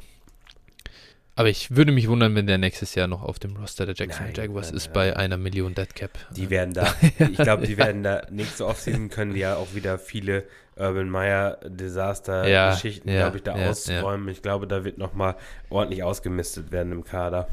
Da wird feucht durchgewischt, da bin ich mir auch recht sicher. Und genau das war es dann mit den offensiven ähm, Trades, die wir hatten. Wir haben leider keinen Cam Akers Trade gesehen. Auch das ist vielleicht eine News. Ähm, wir zwei weinen. Ähm, und ja, es ist offensichtlich noch, ist er noch nicht mal irgendwie ein Conditional Late Rounder wert gewesen. Ja, angeblich haben sie ja Angebote denke, bekommen, die sie nicht angenommen ja, haben. Ja, ja, genau. Das ist auch so ein Ding. Äh, also wenn genau, das stimmt, ja. Du, ich habe auch, hab auch ein Contract-Offer bekommen von der NFL, das habe ich aber auch nicht angenommen. Ja. ja, ja, das habe ich, hab ich uh, according to my own sources. Also, ich weiß nicht. Das, ist, das klingt für mich so richtig äh, welchen, da, das kann nicht sein. Das aber welchen Sinn würde das ergeben? Oder haben sie es also, halt gesagt, damit sie, sie jetzt quasi sagen, nee, wir wollten ihn doch eigentlich behalten und wir lassen ihn jetzt wieder spielen. So in die Richtung, dass sie jetzt sagen, okay, wir äh, äh machen uns das Hintertürchen auf und sagen so, ja. du Cam, wir haben sogar Angebote für dich abgelehnt, du bist doch toll, hier, spiel mal wieder. Also ich weiß es nicht, ich kann mir, es ist ja. so schwierig vorstellbar alles. Also warum sagst du dann vorher Personal Reasons und so weiter. Und also es ist, es ist auf jeden Fall irgendwie ganz weird. Ich glaub's halt nicht und ja, ich habe ihn jetzt äh, zumindest mal für einen Waiver Claim, für einen Cut äh, drin in der Downset Talk Liga. Da habe ich ja noch gedraftet, ja. Runde 6, dachte im Monster-Stil, aber jetzt dachte ich noch, ah komm, wenn er halt jetzt irgendwo hingetradet wird, vielleicht so, aber jetzt ist er ja nicht mal ein ordentlicher Handcuff und boah, nee, Alter. Echt. Ey, Ciao, also, es ist vorbei. In Redraft auf jeden Fall cuttable. Äh, aber wie gesagt, mich würde es ja. halt nicht wundern, wenn die Rams ihn wieder einsetzen, weil guck dir das Backfield an. Ja, das klar. ist halt, mich würde es wirklich nicht wundern, ja. wenn er da wieder aufs Feld kommt. Das Problem ist, diese Offense ist so kaputt. Ich habe das ja jetzt zum zweiten Mal dieses Jahr in voller Länge gegen die Niners gesehen. Mhm. Und äh, die haben im, ich meine, in der ersten Halbzeit schaffen sie zwei Touchdowns. Der zweite Drive war echt okay. Das war ordentlicher, also es war richtiger Football aber der erste waren ja 80% Titan Screens oder halt irgendwie andere Screens und du denkst dir so, ja, ist okay, das kannst du schon mal machen, so, aber so gewinnst du halt nicht auf Dauer. Das funktioniert nicht. Du musst auch ein normales, eine normale Offense spielen können und die bringen halt gar nichts mehr, außer, yo, wirf den Ball zu Cooper Cup, weil irgendwann blockt die O-Line schon mal und das war's und das ist zu, zu wenig und da kann auch kein Running Back gut aussehen in der Offense. Nee, wahrscheinlich nicht. Deswegen ist das wirklich sad. Ja, auch schade, dass Brandon Cooks nicht äh, getradet wurde. Finde ich. Ähm, er hätte auch überall anders, glaube ich, besser ausgesehen. Ja, also. Und. Was zur Hölle machen die Packers? Du, also, was, so kann, was, kann Brandon, was kann Brandon Cooks denn gekostet haben? Also, mehr als ein Dritt- und ein Sechstrunden-Pick, sage ich mal, das Paket, sowas. Ja, ja. Wie, wie ein Kadarius Tony. Also, so, viel mehr kann er doch nicht gekostet haben. Also alles andere würde mich schon stark wundern, wenn die Texans da auf dem, auf dem Second ja. beharrt hätten. Also das würde auch keinen Sinn ergeben, aber äh, und das sind sie nicht bereit. Die waren ja wohl angeblich bereit, für Claypool den Second zu bezahlen. Ja, aber stimmt. Ja, also. Wer weiß, wer weiß, was sie für Brandon Cooks verlangt haben. Oder ja. ob Brandon Cooks überhaupt wechseln wollte. Das ist ja auch immer so eine komische Geschichte, dass der da so auf Houston steht. Ich, das verstehe ich ja auch nicht. Er hat doch aber so einen kryptischen Tweet abgesetzt, von wegen, äh, dass äh, sie ihn verarscht hätten und also. Ach was. Bla bla bla. Ah, okay. also, Siehst du mal, er war, glaube ich, nicht so ganz begeistert, nicht getradet werden äh, oder geworden zu sein. Und ähm, ja, dementsprechend, okay. mir, mir, ist es auf jeden Fall ein Rätsel oder auch, ja, also da, da gab es schon Teams, die da wirklich Bedarf gehabt hätten und äh, deswegen ist es schon komisch, dass sie, dass denen keiner, also was, wir wissen nicht, was die Forderungen waren, aber das, selbst ein Second hätte man noch ja irgendwo rechtfertigen können für ein Team, was, was Contender ja, ist. Ja. Okay, ich sehe hier gerade, don't take a man's kindness for granted. Covered for the lies for too long, those days are done. Cross the line with playing with my career. Ja, das klingt nicht gut. Nee, da würde genau. ich mal sagen, der hatte doch keinen Bock auf Houston. Da hat er in der Vergangenheit immer ein bisschen äh, anders, aber vielleicht auch nach außen hin einfach sehr professionell und anders reagiert. Deswegen ähm, stabiler, sehr, sehr professioneller Sportler, würde ich sagen. Aber gut. Ja, keine Ahnung, was die Packers getan haben. Also übrigens, das, da kann ich dir natürlich nur zustimmen. Das ist echt Aufgabe. Äh, ja, keine Ahnung. Und dann draftest du vorher Christian Watson. Das sieht echt immer schlimmer aus, einfach so als Entscheidung. Ja. Da mit zwei Second-Round-Picks hochgehen an 34 und dann draftest du Christian Watson. Autsch. Ja, ja und er kann, er, bei ihm ist einfach das Problem, er kann nicht gesund bleiben. Ne? Das ist, also das ist, glaube ich, sein größtes Problem einfach. Und ja, ich, ich, ich weiß nicht, ob das, also ja, es ist eins der Probleme. Ich weiß ja. aber auch nicht, ob ein Christian Watson, wenn er fit ist, eine signifikante Bereicherung für das Packers Receiver Core wäre, ehrlich ja, gesagt. Auch, ja, fair. aber gut. Wir haben noch drei kleine Deals für die IDP-Gang, die zuhört. Ich glaube, generell verweisen wir an Mike's in Motion, wenn das, was das angeht. Wir sind keine IDP-Heads äh, oder Spezialisten. Aber trotzdem, Roquan Smith wurde zu den Ravens getradet. Irgendein Take von dir dazu? Nö, ich glaube, Roquan Smith sollte weiterhin für IDP wertvoll sein. Ob nun ja, in Chicago durch Volume oder bei den Ravens durch eigentlich eine gute äh, Defense. Ich glaube, der wird seine ja. Tackles und, und seine Plays machen aus Real NFL-Sicht, ich finde es krass, wie Roquan Smith eingeschätzt wird. Also ich glaube nicht, dass der so gut ist, wie, wie viele sagen. Ich glaube, dass sein Coverage sehr, sehr viel durchschnittlicher ist, als er Credit bekommt. Ja, ich, ich tue mich halt extrem, also auch aus Real NFL-Sicht, tue mich extrem schwer damit, Linebacker in Coverage zu bewerten und auch, also ich, ich habe auch jetzt in die letzten Tage da häufiger mal so die, die äh, Coverage Grades von PFF angesehen und so. Mhm, mhm. und ich kann mich noch sehr gut erinnern, Matt Milano ist da, glaube ich, aktuell die 1, was Coverage Grade angeht. Okay, ja. Und ich kann mich noch gut erinnern, vor zwei Jahren oder sowas war der da wirklich reichlich durchschnittlich. Horrend schlecht. Mhm. Ja, mhm. und das war, das sind so Sachen, also ich glaube, das ist sehr fluky, die Coverage Grades von, von Linebackern. Also, das, ich, ich weiß zum Beispiel, dass ein Bobby Wagner immer gut in Coverage war, aber der hat mhm. sicherlich auch von seinen, um, von den Umständen profitiert, ne? Klar. Also so, und das, und deswegen, ich, ich tue mich, also ich glaube, die Umstände spielen für die Coverage Grade von, von Linebackern immer irgendwie eine große Rolle.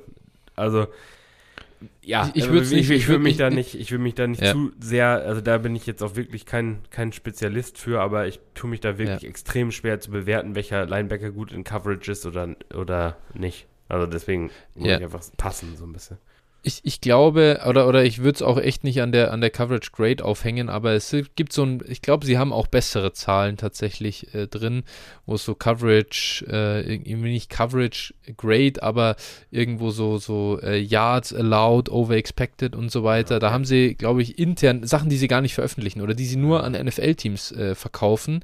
Die, die haben ja hinten dran so unfassbar viel mehr als das, was du als äh, Premium-Subscriber quasi bekommst wo sie immer wieder geile Charts damit machen, aber du kommst nicht ran. Ja. Das ist echt so ein bisschen frustrierend. Aber da habe ich echt gute Sachen gesehen und auch, äh, ja, die, glaube ich, mehr predictive sind und wo es zum Beispiel um kumulative äh, Career-Stats ähm, geht. Das heißt, du siehst dann auch, wie er pro Saison sich entwickelt und natürlich hat so ein Roquan Smith auch mal gute Zeiten dazwischen drin, aber ich finde, also unabhängig davon, ein Zweitrunden-Pick und ein Fünftrunden-Pick und dann wird so ein bisschen gegengerechnet, dass er irgendwie vielleicht einen Drittrunden-Pick als Comp-Pick wieder zurückbringen könnte, wenn man ihn nicht verlängert. Ja, wow. Aber dann war es mal mindestens ein Downtrade von der irgendwie zweiten Runde ans ganz ans Ende der dritten Runde und den Pick kriegst du ein Jahr später. Ja, finde ich echt sauteuer für Baltimore. Und, und Comp-Picks anzunehmen, einfach, du gehst ja. davon, damit davon aus, dass dein, das Team ja auch niemanden signed. Das ist immer. Genau. Boah, also das finde ich schon, finde ich schon immer, also das ist natürlich immer eine Milchmädchenrechnung. Ja, meine, ja so wie man, wie man, äh, ich meine, das war auch ein absolutes äh, Masterclass, wie man sowas äh, versemmelt, aber irgendein Team, da wurde immer, ja, okay, gut, der Spieler geht weg, der bekommt, für den kriegst du auf jeden Fall mal einen Viertrunden-Pick und dann hat dieses Team irgendwie einen Panther nochmal gesigned für 5 Millionen ja. oder keine Ahnung, irgendwie sowas in der Richtung, und dann war der Compick weg. Ja. Dann denkst du, ui, da, ja, also ja. irgendwie, man kann nicht davon ausgehen, dass die so fix sind und deswegen, die haben einfach einen Zweitrunden-Pick jetzt erstmal bezahlt und das finde ich schon ja. eine Ansage. Ja, und also wenn man sich das Ravens-Team auch mal anguckt und sieht, was die für ein Problem auch offensiv haben, ja. äh, hätten sie wahrscheinlich besser den Second für Brandon Cooks investiert und den Fifth genau. fünf, fünf Runden Pick für einen Running Back tatsächlich. Also ja. so, ich glaube, da, ja. das hätte den besser getan. Ja, glaube ich auch. Gut, dann haben wir noch Bradley Chubb zu den Dolphins. Den Trade fand ich auch crazy teuer. Ja. Ein Erstrunden-Pick ich bin kein großer Bradley Chubb-Fan, sag ich dir ganz ehrlich. Ich finde, dass der kein Difference-Making Defensive End ist. Vielleicht, also kann schon sein, so ein Top 15, Top 20 Edge lasse ich mir eingehen, ist okay. Da haben viele Teams keinen besseren als ihn, aber ich finde einen Erstrunden-Pick für den echt teuer. Ich finde ich find persönlich, man kann Bradley Chubb gar nicht so richtig bewerten. Ich, also, der war ein athletisches Monster aus dem College. Mhm äh, und im Prinzip war dann irgendwann, hat dann unfassbar von Von Miller profitiert. Ja. Und war dann eigentlich nur verletzt. Also, ich, der wird halt, glaube ich, von der NFL sehr hoch eingeschätzt. Ne? Das, das mhm, muss man schon mhm. so sehen und ich glaube auch, dass der schon Potenzial hat, aber einen Erstrundenpick dafür zu bezahlen, finde ich schon, schon verrückt, auch wenn die äh, Dolphins sich jetzt sicher im Win-Now-Fenster sehen. Und äh, mhm. ja, aber der könnte sich durchaus rechnen, ne? Äh, äh, ähm, der könnte sich rechnen. rächen, ja, genau. Ja. Und äh, ja. ja. aus Seahawks Sicht sage ich nur, äh, oh ja. Broncos Country, let's ride. Ne? Let's Tra ride. Tradet, äh, tradet gerne eure auch guten Spieler weg, ne? Und äh, von daher begrüße ich den Trade natürlich. Verstehe ich. Sehr gut. Dann haben wir noch einen kleinen Deal. Robert Quinn zu den Eagles. Ich glaube, das war auch super billig, viert oder fünf Runden Pick. Ja, äh, ja, Eagles machen einfach immer gute Sachen. Das ist äh, gerade so ein bisschen der heiße Scheiß in Sachen Front Office und Teambuilding, keine Ahnung. Die machen irgendwie gefühlt alles richtig und äh, haben einen echten Lauf. Ja, definitiv, definitiv. Also Robert Quinn sollte da. Also für IDP finde ich das, also habe ich auch erstmal irgendwo in der Liga aufgenommen, finde ich äh, durchaus einen interessanten ich glaube, glaub, ich glaube, ich glaub, er kriegt dafür fast zu wenig Volume einfach da in, mhm. äh, in Philadelphia, weil es einfach so tief ist. Also das ist, die haben ja, das ist so, erinnert mich von der D-Line her an das, was die Niners 2019 hatten, als die irgendwie acht Starter gefühlt hatten. Oder als dann die ganze NFL immer gesagt hat, die rotieren durch und dann kommt einfach der nächste, der so stark ja. ist. Und da gibt es kaum so Teams. Und das ist, Philly hat das dieses Jahr genauso, wo diese acht Starter im Prinzip durchwechseln können. Und es ist einfach verrückt. Ich glaube aber, ich aber einfach, dass er der, der beste Edge Rusher bei denen jetzt ist. Und dass er Matchups gewinnt, wenn, wenn, also ja. er ist so ein, so ein überdurchschnittlicher Edge Rusher in der NFL. Er, mhm. er ist jetzt kein, kein Top-Tier Edge Rusher, aber ich glaube, er gewinnt seine Matchups, wenn er nicht der, der Focal Point der Offensive Line ist. Und ich glaube, mhm. die Möglichkeit mhm. hat er in, in Philadelphia und dadurch kann er, glaube ich, so ein bisschen vielleicht auch produzieren. Ich gucke mir das mal an. Ja. Wenn ich in drei Wochen nicht zufrieden bin, dann kann ich ihn halt wieder. Ne? Ja, ja. ja, gut. Also, ich finde, also Hassan Reddick so als, als wirklicher reiner Pass-Rusher finde ich schon auch brutal. Und, und Brandon Graham haben sie, ey, das ist Wahnsinn. Alter, also, ja, ja er reiht sich ein, würde ich sagen. Ja, mit Sicherheit. Er, er, ist jetzt, also Graham, gut, ist halt alt und eher ein Run-Defender und äh, ja, Reddick ist Reddick, ist Reddick so ein richtiger äh, Edge Rusher? Wird er so eingesetzt in der Rolle? Das weiß ich gar nicht genau. Also Reddick hat bisher 191 Pass Rush Snaps zumindest und wird als Edge gelistet. Von wo aus er jetzt hat, ja, okay. äh, welches Alignment er hat, weiß ich nicht. Ja. Brandon Graham hat 124 und die beiden haben wirklich also ich meine, die haben, die haben halt auch, äh, ich gucke gerade, Reddick hat 25 Pressures dieses Jahr, Brandon Graham 18 und das ist jeweils schon ziemlich viel für das, was sie äh, Pass Rush Snaps überhaupt mal haben. Ja. Sind schon, sind schon gut, die zwei. Gut, alles klar. Josh Sweat mir, ich tatsächlich mir, auch äh, stark. Ich wundert mich auch direkt. Ich werde es mir Donnerstagnacht gegen Houston mal anschauen, wer dann, wer dann wie viele von den 20 Sacks kriegt. Ja. Ich glaube, wir zwei feiern es auf jeden Fall auch, weil wir äh, die Philly Defense in äh, Downset Talk jeweils haben. Ne? Jawohl. Alter, das ist einfach ein Cheatcode und wer den Schedule der Philly, äh, der Philadelphia Eagles kennt, der weiß, das ist echt schön, was da die nächsten Wochen auch weiterhin kommt. Die Philly Defense kann man bedenkenlos aufstellen. Ja, set and forget. Set and forget, ja. Und jede Woche kriegst du wieder irgendwie so 10 bis 20 Punkte gefühlt aufs Konto, gut ja. geschrieben. Und der andere muss sich durch irgendwelche Streaming-Scheiße durchkämpfen. Ja. Und dann wird doch irgendwie die Defense gebastelt, die da vom Wafer kam. Naja, ja, ich genau. Hab, ich habe äh, auch mein Defense und, und äh, Special Team, also Kicker, äh, Philly Eagles und Ryan Suckup von den Bucks, mhm. der Kicker. Äh, das ja. ist ein absolutes Dream Team, kann ich nur empfehlen. ja, ich habe also. jetzt, ich hab jetzt äh, Philly und Tyler Bass von den Bills. Ah ja, der ist auch nicht schlecht. Der wurde in der Bye Week gedro äh, ah. gedroppt, deswegen habe ich gleich zugeschlagen. Ja. Ja, genau, so das war es jetzt mal zu den News und so weiter. Gut, dass wir keine Hörertrades gemacht haben. Das wäre heute schon wieder nicht reingegangen. Wir müssen mal gucken, wie wir den Backlog abarbeiten. Darum kümmern wir uns, äh, darum kümmern sich Zukunftsphil und Zukunftsflo. Jetzt geht es erstmal äh, um Vergangenheitsbewältigung sozusagen. Redraft der Rookie Class 22 wir schauen uns mal an. Äh, zwei bis drei Runden machen wir, je nachdem, wie schnell es geht. Vielleicht machen wir ja auch einfach nur eine sehr, sehr kurze dritte Runde. Denn ich muss auch ehrlicherweise sagen, so beim Ranking machen. Ja.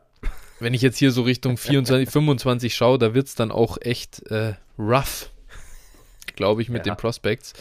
Und äh, da können wir dann recht schnell durchgehen. Aber ich freue mich sehr, äh, ja, hier jetzt halt auf das Board zu gucken und ich habe es vorhin schon gesagt, es geht jetzt darum, es geht nicht um den aktuellen Wert der Spieler, man darf sie nicht jetzt verkaufen, weil der Spieler gerade mehr wert ist als der andere, sondern man muss jetzt äh, diese Spieler auch behalten Zumindest mal für eine relativ lange Zeit. Das heißt nicht, man muss sie bis zum ganz zum Ende äh, reiten, aber man sollte zumindest auch noch bedenken, was könnte im nächsten Draft passieren, wie entwickelt sich die Offense in den nächsten ein, zwei Jahren und so weiter und so fort. Das heißt, damit geht's los und ich würde sagen, nachdem du, nachdem ich, sorry, den äh, ersten Pick im Devi Mock Draft vor einigen Wochen hatte, darfst du diesmal mit dem ersten Pick beginnen. Und dann sag uns doch mal im Standardformat von uns Superflex PPR Titan Premium, wen draftest du denn eins overall? Ja, ich bin nach wie vor bei Brees Hall. Mhm.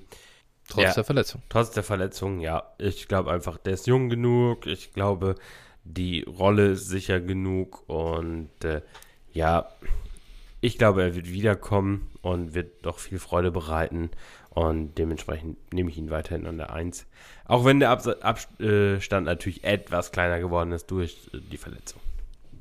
Ich muss sagen, ich, ich habe es mir jetzt leicht gemacht durch den äh, äh, Pick, dass ich an zwei picken darf, aber ich weiß nicht, wie ich mich entschieden habe. Ich finde es echt ein Coinflip irgendwo. Brees Hall verstehe, dass man ihn nach wie vor da oben nimmt, aber ja, ist halt. Mal schauen, wie es jetzt weitergeht, einfach mit ihm. Ähm, auch ich bin natürlich da nicht off aber ich hätte mich wahrscheinlich anders entschieden. Und dann kann ich den Spieler jetzt einfach easy an der 2 draften. Das ist Drake London, Wide Receiver von den Atlanta Falcons. Starke Rookie-Saison in äh, sehr kleiner Sample Size, weil er auch gar nicht mehr zeigen darf. Keine Ahnung, ganz ehrlich, wie wird sich auch sein, seine Effizienz entwickeln, wenn er auf einmal in einer Offense spielt, die sehr oft den Ball wirft? Ich weiß es nicht, aber bisher sieht er sehr, sehr gut aus gefällt mir. Deswegen nehme ich den Kollegen an der 2. Ja, dann nehme ich äh, meinen nächsten Spieler. Hm, das ist Kenneth Walker, Running Back von den Seattle Seahawks. Und äh, der spielt einfach sehr, sehr gut, sieht sehr gut aus. Und äh, ich glaube, das ist ein Dynasty Running Back 1 ähm, auf die nächsten zwei, drei Jahre. Ja, der Kollege hätte bei mir wahrscheinlich noch ein bisschen länger warten müssen, bis er dann äh, vom Bord gegangen wäre. Ich entscheide mich an der 3, äh, sorry, ich bin jetzt an der 4 dran. Ja. Sorry. Für Garrett Wilson, Wide Receiver der New York Jets, finde er es irgendwo mit der ja, beeindruckendste Receiver auch, ähm, der, den, den wir jetzt halt bisher, dem wir bisher zuschauen durften zeigt was er kann gegen Man-Coverage, gegen Zone-Coverage. Irgendwie kann er halt alles. Und äh, ja, äh, natürlich ist das Problem, was machen die äh, Jets auf Quarterback, denn Zach Wilson, äh, sein Namensvetter quasi, ist, glaube ich, nicht die Lösung. Und deswegen, das ist so ein bisschen natürlich der Pain, der einen da verfolgt, aber hier, ja, ich will's Talent einfach draften und deswegen ähm, Garrett Wilson für mich hier an der 4.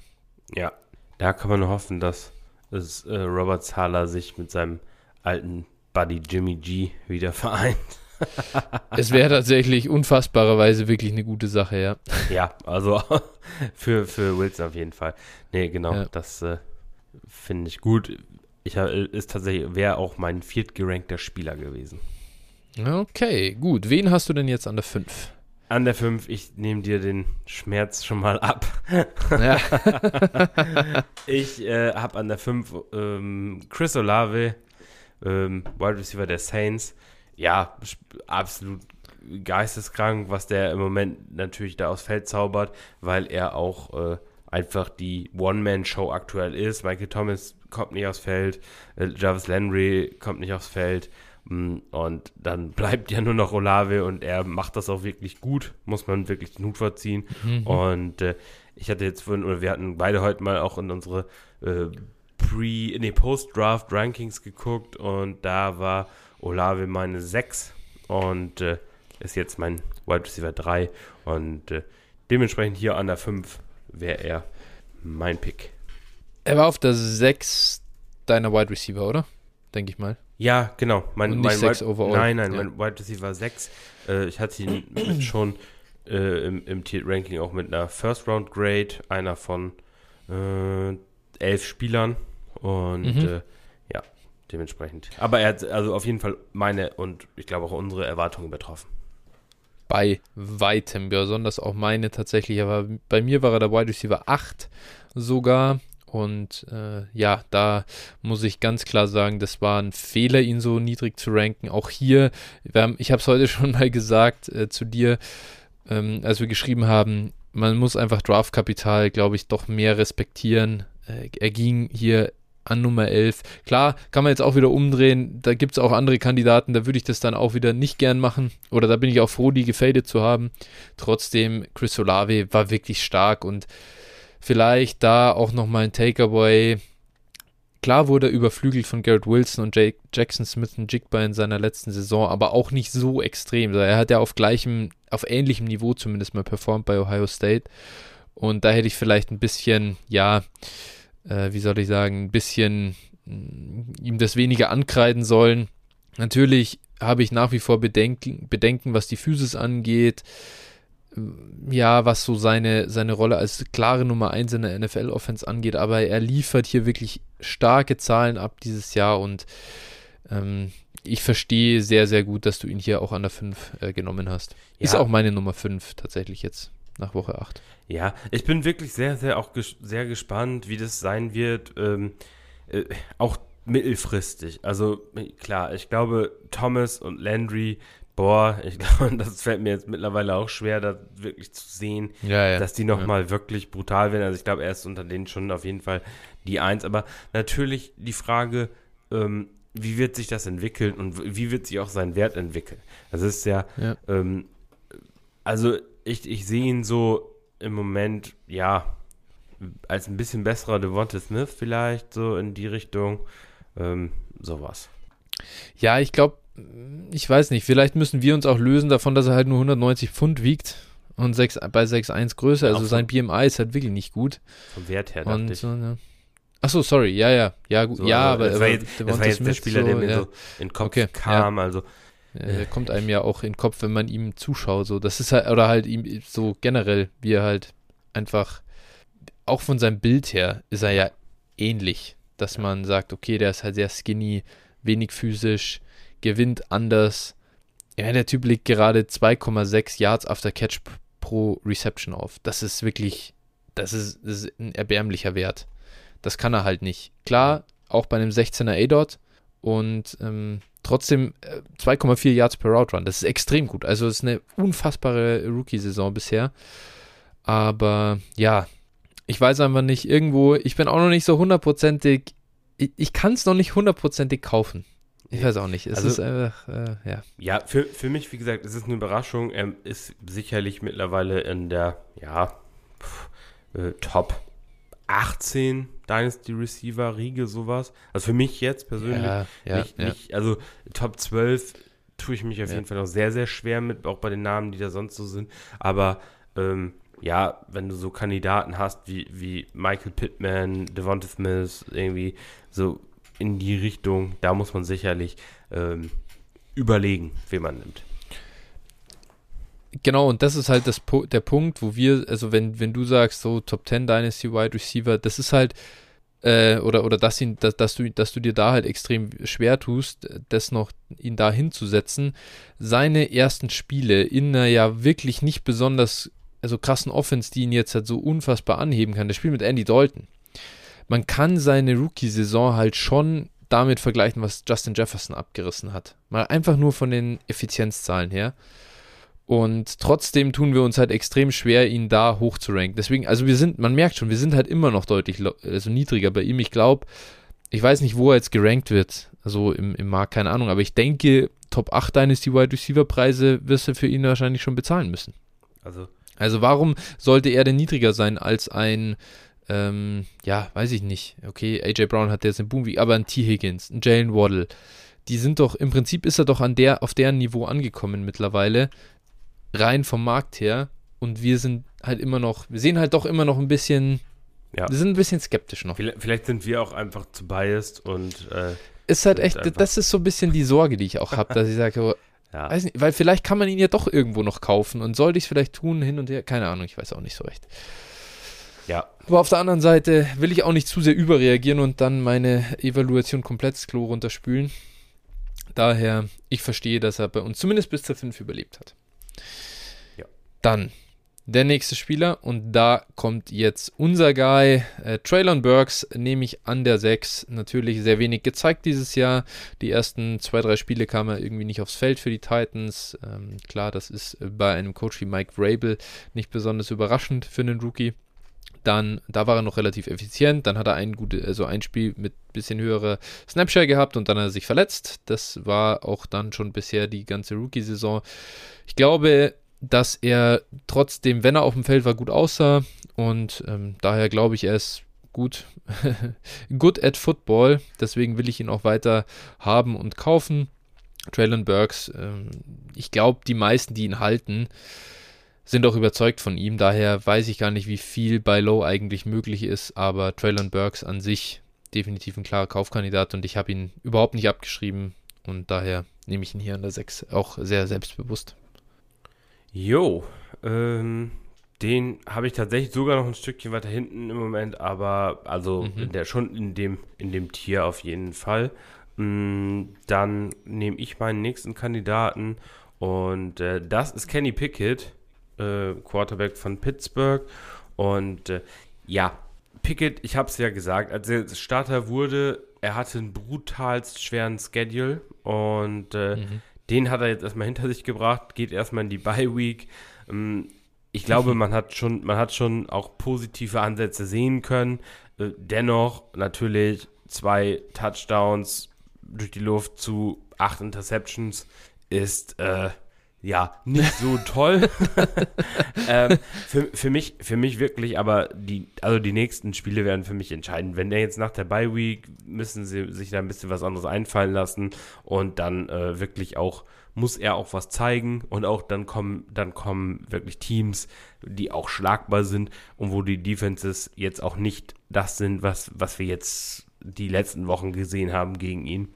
Und ja. äh, er hatte dazu auch noch echt Interception Pech wenn man sich die Spiele angesehen hat. Mhm. Ich meine, wir haben damals darüber geredet, nach der ersten Woche, als er gegen die Jets reinkam, äh, wo wirklich zwei seiner drei Interceptions wirklich sehr, sehr fragwürdig waren. Und äh, so hat sich ja. auch die letzten Wochen einfach durchgezogen. Er hatte einfach wirklich kein, kein Quäntchen Glück. Glück ja.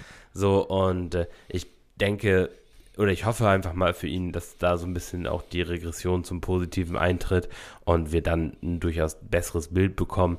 Wie gesagt, ich glaube, die, die Ansätze, die er gezeigt hat, sowohl durch die Luft als auch am Boden, äh, können schon auch ja, für einen soliden Fantasy-Starter reichen.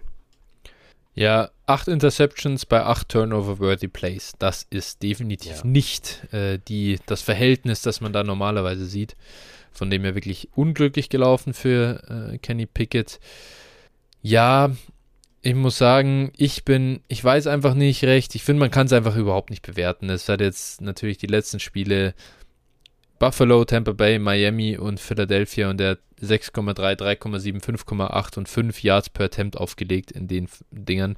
Wenn er auf so einem Level weiter performt, wird er nicht lang Starter sein in der NFL. Das ist klar, das reicht nicht, viel zu schlecht, aber ist ein Rookie gegen eine wirklich üble, also gegen einen üblen Schedule. Ich will da den Stab überhaupt nicht über ihn brechen.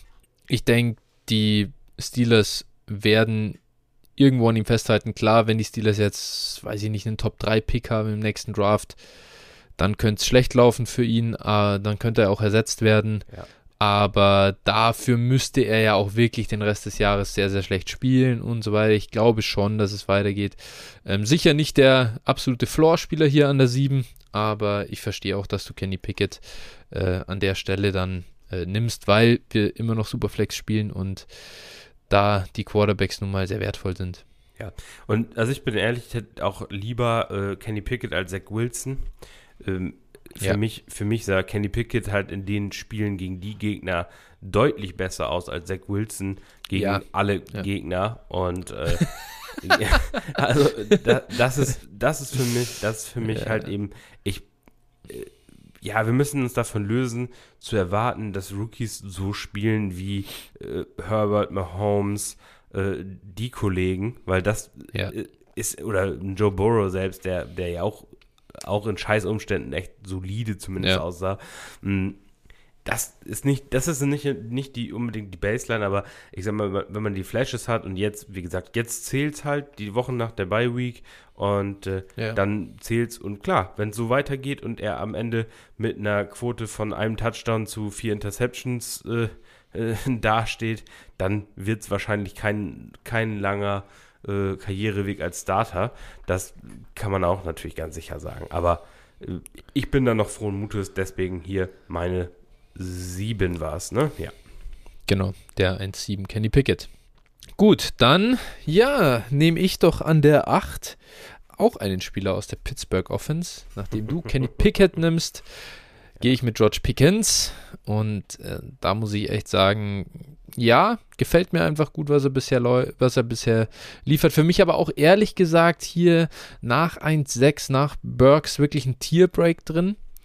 Von dem her bin ich, könnte ich hier aus mehreren tatsächlich auswählen, aber George Pickens zeigt, finde ich, gut, dass er auch einfach ein guter Wide Receiver ist, war auch gut am College und äh, glaube ich, da war ich ein bisschen niedrig einfach in äh, Pre oder in meiner Pre-Draft, in meinem Pre-Draft-Ranking. Würde ich auch gerne noch, äh, hätte ich gerne im oder Post-Draft-Ranking, so muss ich ja sagen, äh, hätte ich auch gerne im Nachhinein noch ein bisschen höher als Wide Receiver 7, äh, weil ich ihn einfach auch nie gedraftet habe, deswegen. Und ja, George Pickens, finde ich, hat bisher gut ausgesehen. Ja, mochte ich auch. Also ich mochte ja Pickens sehr, sehr gerne auch. Und Sowieso, ja. Und schon. Bitte? du schon, aber das ist auch genau dein Typ Receiver, dein Typ Spieler, dein Typ Receiver, den du, den du auch gern magst. Ja, das stimmt. Ja, genau. Also ich mochte Pickens und, und ich finde, das ist jetzt auch in eine Range, wo ich ihn auch äh, auf jeden Fall genommen hätte. Und ja, für ihn ja. wird es ja auch nicht schlechter. Jetzt, wo Claypool weg ist, äh, glaube mhm. ich, dass die, die Offense halt nochmal ein bisschen mehr, ähm, ja, wie gesagt, auf ihre guten Passcatcher anpassen und äh, ja. Pickens davon auf jeden Fall profitiert. So, dann kommt dein 1-9 und ich hoffe jetzt, dass du den richtigen Spieler nimmst. nee, ich glaube, den Pick wirst du nicht mögen, aber ähm, mhm. ich, also ich habe hier jetzt zwei Spieler im Oh, ich, Bitte? Ja, dann weiß ich, ich glaube, ich werde den Pick sehr mögen, weil ich dann weiß, dass der, äh, dass für mich was übrig bleibt, weißt du? ja, oder sollte ich jetzt, wenn wir jetzt taktisch, wenn ich jetzt taktisch vorgehen sollte, dann müsste ich jetzt ja den Spieler nehmen, nee, nee, ich weiß, nee, taktisch, dann, dann lasse ich, lass ich ja meine Spieler auch fallen, deswegen, ja. äh, wir so müssen schon Nein, real jetzt okay. zu uns selbst ja, bleiben. machen wir so, machen wir so, deswegen nehme ich jetzt Damian Pierce, Running Back ja. äh, Houston und äh, ja, ich verstehe, die Houston Offense nicht so, so der Brüller, äh, um es vorsichtig zu sagen. Ähm, und ich verstehe auch, das Draftkapital von, von Pierce war nicht, auch nicht so prickelnd. Aber ich hoffe einfach, ähm, hier, dass eben ja, Pierce so weiter produzieren kann, wie er das die, die letzten Wochen getan hat. Äh, absolut, absolut guter Producer gewesen. Ähm, ja, natürlich, man muss aus, aus Sicht sagen, er ist natürlich ein Cell. Da haben wir lang und breit drüber geredet und das ja. ist gar keine Frage. Ich gehe nicht davon aus, dass Damian Pierce äh, jetzt sechs Jahre ein Starting Running Back in der NFL ist. Glaube ich nicht, aber er macht es im Moment echt sehr gut. Dementsprechend äh, muss man ihn in dieser Draft-Class meiner Meinung nach auf jeden Fall in den Top 10 äh, ziehen oder hätte man ihn ziehen müssen. Und äh, dementsprechend nehme ich ihn hier jetzt in der 9. Im Post-Draft-Ranking äh, hätte ich ihn definitiv auch hier ziehen müssen. Ganz klar. Äh, einfach die Opportunity auf so einen Running Back zu nehmen, der ja in kleiner Sample Size am College auch gut aussah. Wir haben uns ja über Damian Pierce auch unterhalten und gesagt, ja, geil, seine Yards after Contact per Attempt, der kann einen Ball fangen. Das war alles, eigentlich sah das alles gut aus, aber warum bekommt so jemand nur 120 oder was Touches äh, pro Jahr maximal? Das war irgendwo das Problem. Und äh, wir hier in diesem Format, in dem wir es machen, wo man sagt, man darf ihn irgendwo eigentlich nicht verkaufen, sondern man kauft eben ihn und damit die Rolle oder man kauft ihn zumindest mal bis zum NFL Draft 2023. Da hätte ich ihn halt jetzt noch nicht genommen. Und äh, das führt uns genau dazu, wo du auch gesagt hast, er ist ein Cell. Und zwar wirklich Elijah Mitchell, äh, äh, wer hier, wer hier der andere Kollege, James Robinson davor. Ähm, es sind einfach immer wieder diese, diese dritten Tag drei Picks, die dann ersetzt werden, auch wenn wir es uns nicht vorstellen können, dass es passiert, weil es so unglaublich absurd ist, wenn du einen guten Spieler hast auf der Position oder zumindest einen Above Average Spieler, dass du den wieder, äh, dem wieder einen anderen vor die Nase setzt. Ähm, ja. Ja, ich, ich würde ihn wirklich, wirklich, ich würde es wirklich jedem nochmal ans Herz legen, ihn jetzt zu verkaufen. Ja, äh, ich gebe dir ja recht. Insofern, ähm, es hängt jetzt auch vieles davon ab, einfach, was, äh, wer wird in Houston verantwortlich sein? Weil das wissen wir ja. im Prinzip so noch gar nicht. Und äh, wenn du einen vernünftigen, offiziellen, einen vernünftigen Headcoach bekommst ähm, und, und Damien Pierce, äh, ja, ist wahrscheinlich einer der Top 3 Top 3 Spieler äh, auf seiner Position oder beziehungsweise in, in, im Roster der Houston Texans, dann äh, sollte derjenige wahrscheinlich erstmal äh, sagen, okay, auf Running Back haben wir vielleicht erstmal keinen Need, weil wir jetzt noch äh, auf, auf 20 äh, anderen Positionen Need haben. Klar. Und deshalb, ja, äh, ist es für mich eigentlich schwer, in dieser Situation tatsächlich schwer vorstellbar, dass er ersetzt wird. Ähm, ansonsten gebe ich dir natürlich immer recht. Wir haben die Beispiele so häufig gesehen im, im Draft, dass dann einfach, ne, Michael Carter ist das jüngste Beispiel. Wir ah ja, ja, stimmt, der war das noch, genau.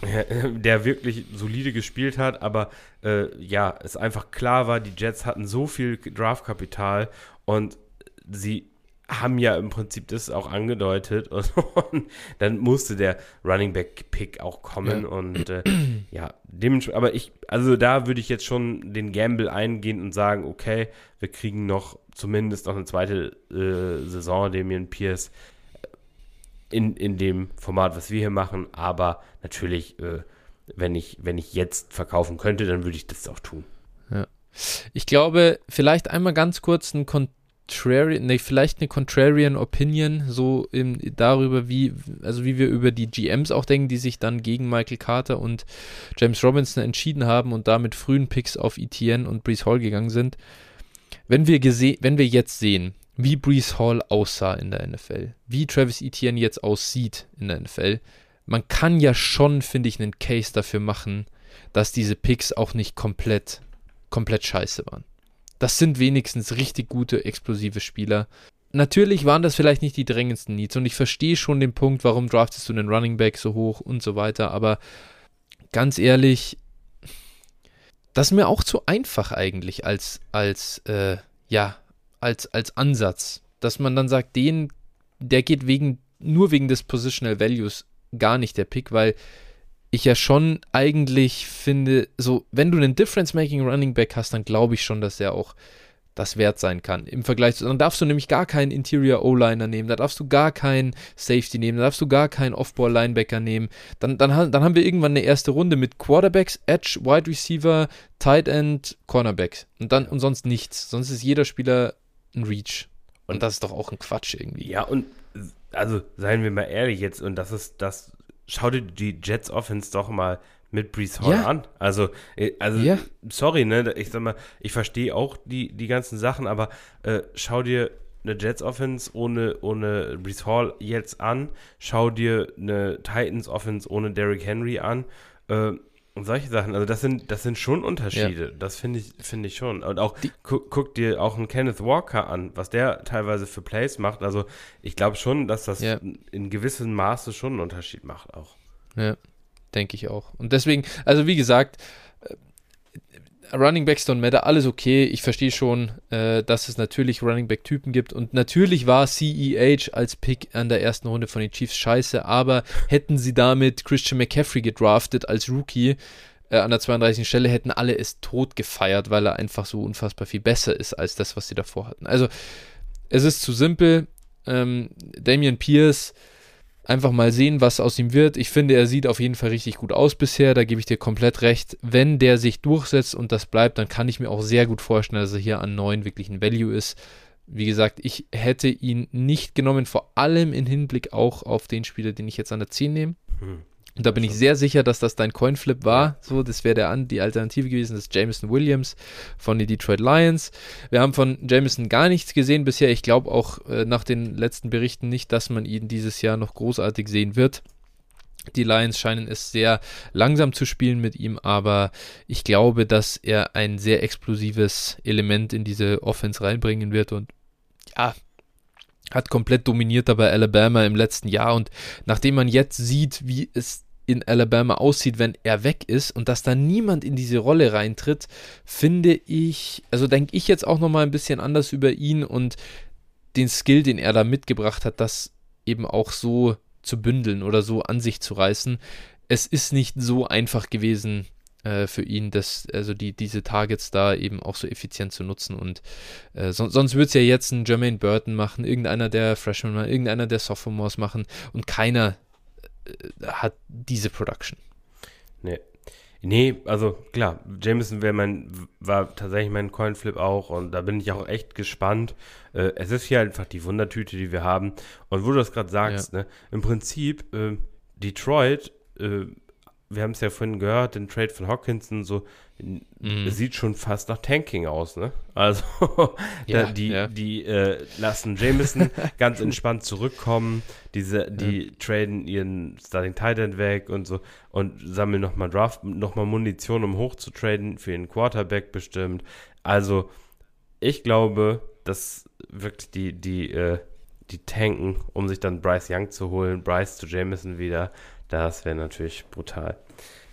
Ja, Jameson sollte da, ich glaube auch da wieder, das ist schwer, ihn zu kaufen, ähm, aber weil halt jeder, der ihn gekauft hat oder gedraftet hat, hat gewusst, worauf er sich einlässt. Ja. Sollte da jemand unverhofft jetzt Contender sein und deswegen da noch sitzen, dann versucht doch äh, Jameson vielleicht loszueisen. Ja, also aber wirklich auch, ich habe das mehrfach probiert auch und ich, auch wieder ein Indiz dafür, dass Dynasty Owner schlauer geworden sind.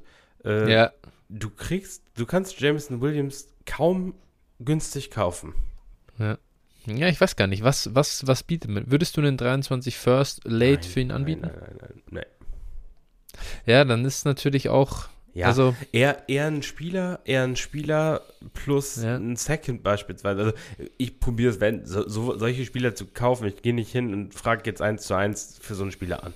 Das ist immer, ja. das ist immer schwierig, weil dann weiß derjenige, oh, jetzt will ja jemand den äh. haben, der hat ja viel Wert, bla. Das ist immer schlecht. Solche Spieler musst du immer in, äh, in Deals mit reinwerfen. Äh, und dann ja. irgendwie so, ja, pass mal auf, gib mir den noch, ne, so, anstatt den 23 Second noch zu fordern, äh, äh, nimmst du dann so einen Spieler mit. Ne, das sind, sind ja die Deals, wie du solche Spieler holst. Und äh, ja, man muss nur, man muss natürlich nur aufpassen, dass man dann nicht Jamal Williams erwischt. Das äh, kann das nämlich auch. Das wäre ärgerlich. Das kann nämlich auch passieren.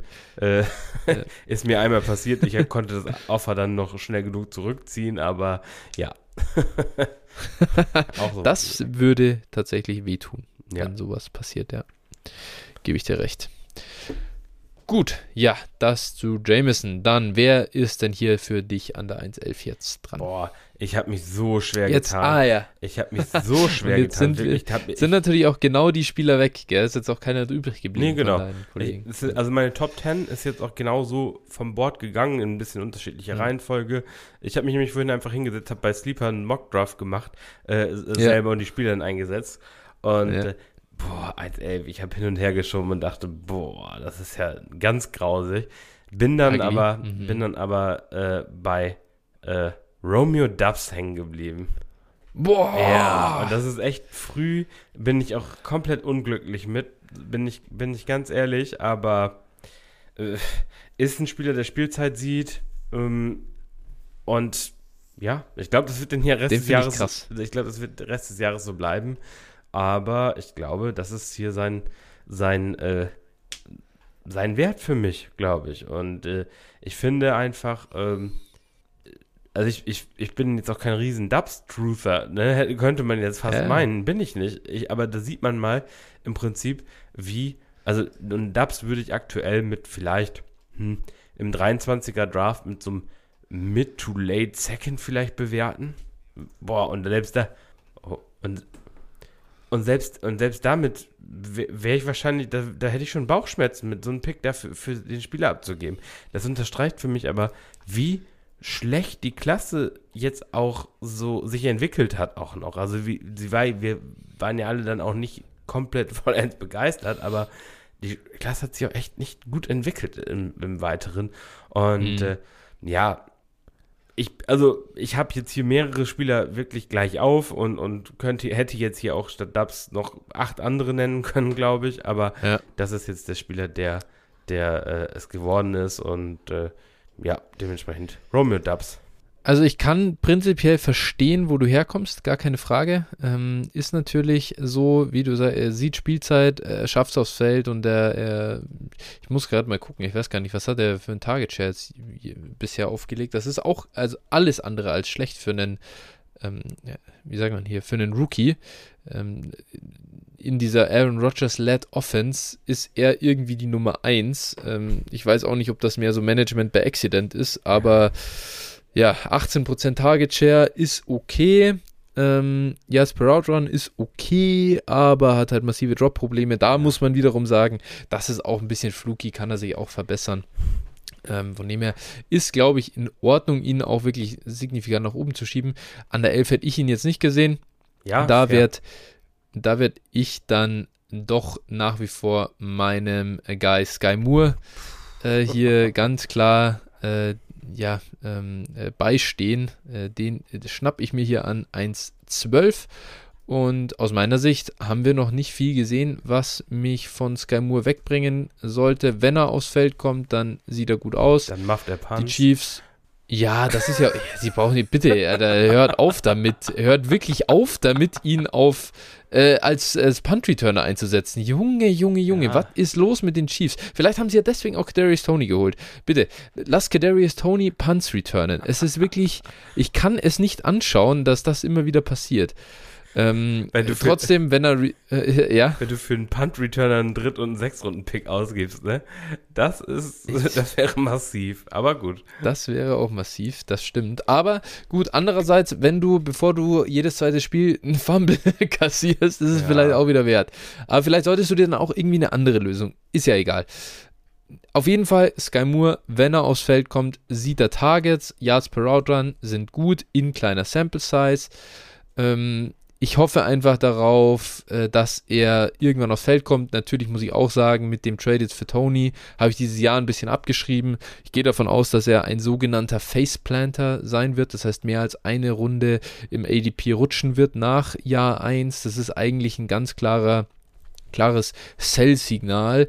Äh, dementsprechend wird er aber auch wenig wert sein. Ich glaube, dass ich Sky Moore einfach nur halten werde, sogar auch in der Offseason kaufen werde es muss einfach Opportunity da sein, irgendwie. Ich glaube nicht, dass die MVS, äh, Hartman, Juju und so weiter ähm, halten. All das, was wir für Tony quasi angeführt haben, was da gut gehen kann, kann für Sky Moore auch gut gehen. Deswegen bin ich noch drin und ähm, hoffe einfach, dass er doch gut ist. Ganz ehrlich. Ähm, mehr bleibt mir auch wahrscheinlich an dem Punkt nicht. Ja, also den hätte ich deutlich, auch deutlich, deutlich später gehabt, äh, Sky Moore. Ich, also, ich bin ehrlich, ich habe da ganz wenig Hoffnung nur noch. das ist gut, wenn du anfängst zu zweifeln, dann werden das auch schon viele äh, Manager tun, die ihn halten. Dementsprechend sollte ich vielleicht mal rausgehen und ein paar, ein paar Angebote rausschießen. Bestimmt, also ich glaube, du kannst sie bestimmt für zwei Third-Round-Picks kaufen. In manchen Ligen, nicht in jeder. Es gibt immer ja, ja, Truther, äh, deine, deine, ja, deine Jünger, aber äh, nein, also. Ich kann mal James Mitchell anbieten. wow. ja? Ähm, ja, boah, nee. Ich werde nicht überbezahlen, ne? Ich habe schon viele äh, Moore Shares, ja. so von dem her, ich werde jetzt nicht kaufen, ich werde ihn jetzt nicht aggressiv kaufen. Du hast vorher das mit dem 23 Second gesagt, auch hier. 23 Second, ja. wenn es ein Late ist, würde ich ihn bezahlen, aber wenn wir hier mit äh, für, äh, Early sind, dann bei weitem. Also auch wieder mich komplett raus. Dann sage ich auch, nee, passt schon. Ich habe meine Shares schon. Von dem her, ich würde ihn wirklich auch nur low kaufen wollen, bin ich auch ganz ehrlich. Ja, da kann man auch den, den lieber den frischen Shot auf einen äh, Zweit- ja. oder Drittrunden-Receiver im nächsten Draft nehmen. Gut, dann ja. ähm, bin ich wieder dran. Und ja. ja, wir sind hier nach wie vor im Wasteland unterwegs. Und äh, mhm. ich nehme mal jemanden, den ich eigentlich auch gar nicht mochte, aber der zumindest Ansätze gezeigt uh. hat der sich jetzt anscheinend das Hemi aber so sehr zerstört hat, dass er jetzt nicht mehr aufs Feld kommt. Ähm, aber Jahan Dotson, mh, mm, okay, ne, ja. Respect the Draft Capital, da haben wir es wieder. Und er hat Spielzeit gesehen, hat un, also hat richtig hohe Snapchat-Zahlen gehabt, wenn er fit war, wurde auch eingesetzt, war das Red Zone Target. Ähm, mhm. Target Share hätte natürlich noch besser werden können oder werden sollen. Aber äh, ja, also es waren zumindest Ansätze da, mehr als bei vielen anderen Rookies und äh, dementsprechend finde ich es fair, Jahan Dotson hier zu nehmen. Ja, da bin ich wieder eher raus. Äh, hat ein paar Touchdowns gefangen, das ist es. Ja, Ansonsten wäre er gar nichts mehr wert. Ja. Und ja. Naja, gut. Äh, das hat er zumindest Sky Moore voraus. Äh, das stimmt. Ah, naja, das stimmt zwar, aber seine Target Rate ist deutlich niedriger. Und da, da, da kommt es wirklich darauf an, was präferiert man lieber den Rookie, der aufs Feld kommt und schlecht produziert oder den Rookie, der nicht aufs Feld kommt, aber wenn er drauf kommt, gut produziert? Tja, gar nichts von beiden. also Jan Dotz ist auch ja. kein Spieler. Jan Dotz, mit dem will ich ja. auch, ist auch ein Spieler, mit dem ich nichts zu tun haben will. Aber, ja, aber wir sind hier an 201, das ist so krank. Aber, aber ich, ich glaube einfach schon, dass der äh, einfach auch durch sein Draftkapital und, und äh, durch seine Position in der Offense schon auch eine Rolle spielen wird. Auch äh, zukünftig, was das wert sein kann, das muss man mal sehen. Ähm, ich ja. Man muss jetzt hier aus der Perspektive, wie wir es betrachten, dann vielleicht darauf hoffen, dass Washington vielleicht ein Quarterback äh, nochmal ein Quarterback-Upgrade äh, holt. Ähm, nicht auszuschließen. Ähm, Receiver-mäßig werden sie wahrscheinlich eher nichts machen, werden vielleicht sogar eher schlechter werden. Wer weiß, ob ein McLaurin oder ein Curtis Samuel da dann noch das Team verlassen. Ne, kann man, weiß man nicht. Und äh, ja, dementsprechend finde ich Dotson hier, ja, ist der Einäugige unter den Blinden. True. Dann habe ich auf der 203. 202. Ah, 202, völlig richtig. Ich habe hier an der 200, oh, ich habe hier schon meinen Spieler reingeschrieben, siehst du. ähm, äh, ich picke Rashad White, Running Back von den Buccaneers. Lenny ist ziemlich washed, glaube ich. es ist, sieht nicht gut aus da bei den Bucks. Und Rashad White, wenn er aufs Feld kommt, wenn er den Ball sieht, gefällt mir eigentlich gut. Auch hier einfach, ehrlich gesagt, viel, ja, gehen auf die, auf Ceiling, Outcome. Er ist einfach ein guter Passcatcher. Gefällt mir natürlich gut in PPA-Formaten als Running Back. Ja, ich mag ihn eigentlich. Ich hätte ihn sogar ein bisschen eher genommen, sogar da waren halt noch, war halt Sky noch da, so den ich auch gern mag, aber deswegen, ich, ich, ich mag ihn. Ja, für mich hier auch in der Range auf jeden Fall mit drinne. Rashad White, ich habe so ein bisschen Angst, er ist auch ein sehr alter Rookie. Ne, das wussten wir. Ansonsten haben wir ihn auch, finde ich, sehr gut evaluiert. Ich habe auch äh, ein paar Rashad White Chairs einfach auch an dem Punkt ungefähr genommen. Das, das Problem ist einfach, ich habe hier so ein bisschen Angst, dass wir in eine Aaron Jones, AJ Dillon Situation reinschlittern. Und mhm. äh, ja, das Einzige, was da wirklich helfen kann, ist vielleicht Karriereende Brady, Bucks gehen in den Rebuild, äh, schmeißen Lenny raus und äh, er wird der Starter. So, das ist das Szenario, was man so ein bisschen, auf das man hoffen kann. Mm, aber sonst äh, ist es halt schwer, da zu sehen, dass er da schnell signifikant oder schnell der Starter wird, bevor er 25 ist. Und das ist, ist nicht gut. Das stimmt natürlich, aber wir halten uns halt auch im Wasteland auf. 203. Ja, wen darfst du denn an, wen darf ich dir dann an 203 ja, schreiben? Puh, boah. Es wird immer schlimmer. Ja, ich, ne, ich nehme ich nehm, ich nehm mal äh, den nächsten äh, Commander und nehme äh, Brian Robinson. Huh, ja, ja okay. Ja, Spannend. auch kein, auch Mhm. Ja, man muss da wirklich hoffen, dass da, ähm, dass da Antonio Gibson vielleicht nach der Saison irgendwie getradet wird oder ich weiß gar nicht, ist das schon im letzten Vertrag? Ja, nee, vorletzten, glaube ich, ne? Mhm. Ja. ja. so, und dass der irgendwie weggeht. Äh, Ryan Robinson, eigentlich der Liebling der Coaches, aber ja, in der Rolle natürlich auch limitiert. Man muss wirklich darauf hoffen, dass er mehr Spielzeit bekommt und auch ein bisschen Pass-Catching-Work mitbekommt. Und dann kann er auch einen Wert haben. Aber ja, auch schwer. Fällt mir auch schwer. Ne? Also da wirklich große Sprünge und wirklich dran zu glauben. Also. Ja. Boah. Auch eher, eher ein Cell-Kandidat im Moment, wenn da jemand dann glaubt. Und es ist so schwierig, solche Spieler zu verkaufen. Auch hier wieder. Ja. Ähm, wir werden noch gleich nachher nochmal einen Kandidaten hören, glaube ich, äh, wo der im Prinzip fast der gleiche Spieler ist. Und äh, ja, das ist so schwierig, diese Running Backs, äh, die wirklich kein, keine Pass-Catching-Work mhm. haben, zu ja. verkaufen. Äh, weil die machen dann 10 Punkte äh, pro Spiel und ja. ja, entweder Touchdown oder nicht und dann kriegst du sie halt echt wirklich schwierig verkauft. Aber wenn du einen Second ja. für ihn bekommst, musst du es eigentlich mitnehmen. Ja, würde ich auch auf jeden Fall machen. An 204 schnapp ich mir dann natürlich Wandale Robinson. Äh, ich mag den Spieler sowieso, mochte ihn äh, Pre-Draft, Post-Draft, wann auch immer. Hat jetzt ganz solide ausgesehen in den ersten Spielen oder hat Flashes gezeigt zumindest. Ja, ähm, ich bin auch mir bewusst, dass wahrscheinlich ja seine Rolle und seine Fantasy-Produktion ein bisschen limitiert sein wird, immer, aber trotzdem würde es mich nicht wundern, wenn Wandale Robinson irgendwann mal eine Wide Receiver 2 Saison, äh, vielleicht die ein oder andere Wide Receiver 2 Saison spielt ähm, über die nächsten Jahre und ich finde ihn hier einen soliden Value.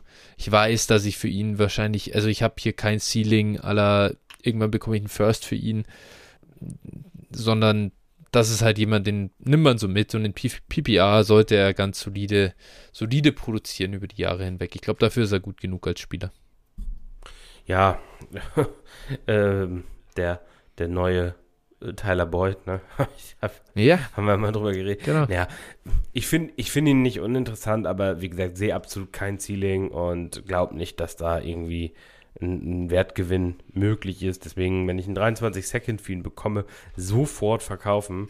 Und äh, ich finde ihn aber an der Stelle völlig fair. Ne? Also ich finde den, find den ja, Draft-Pick ja. an der Stelle völlig fair und, und das ist auch okay, aber jetzt vielleicht hat man ihn für einen Early Third draften können und wenn man jetzt den 23 Second für ihn bekommt, dann ist das ein schöner, netter Wertgewinn, den man mitnehmen kann und tschüss. Ja. Ich, ja, kann ich dir nicht widersprechen. Ja, ich gehe jetzt hier an der Stelle dann äh, mit 205 mit Alec Pierce Wide mhm. Receiver von den Colts. Ähm, der hat auch durchaus Flashes gezeigt, war so eher, ja, der, der Deep Threat, Big Play Receiver in der Offense eher und ja, hat, also wie gesagt, hat solide, hat Flashes gezeigt, fand ich ganz in Ordnung. Ist für mich aber, ist für mich aber auch ein Spieler, spielt zwar Outside, aber äh, und ist ein athletisch gar nicht so schlecht, aber ist für mich auch so ein Spieler, der wahrscheinlich in der gleichen Range sein wird wie Wendell Robinson, was den Wert betrifft.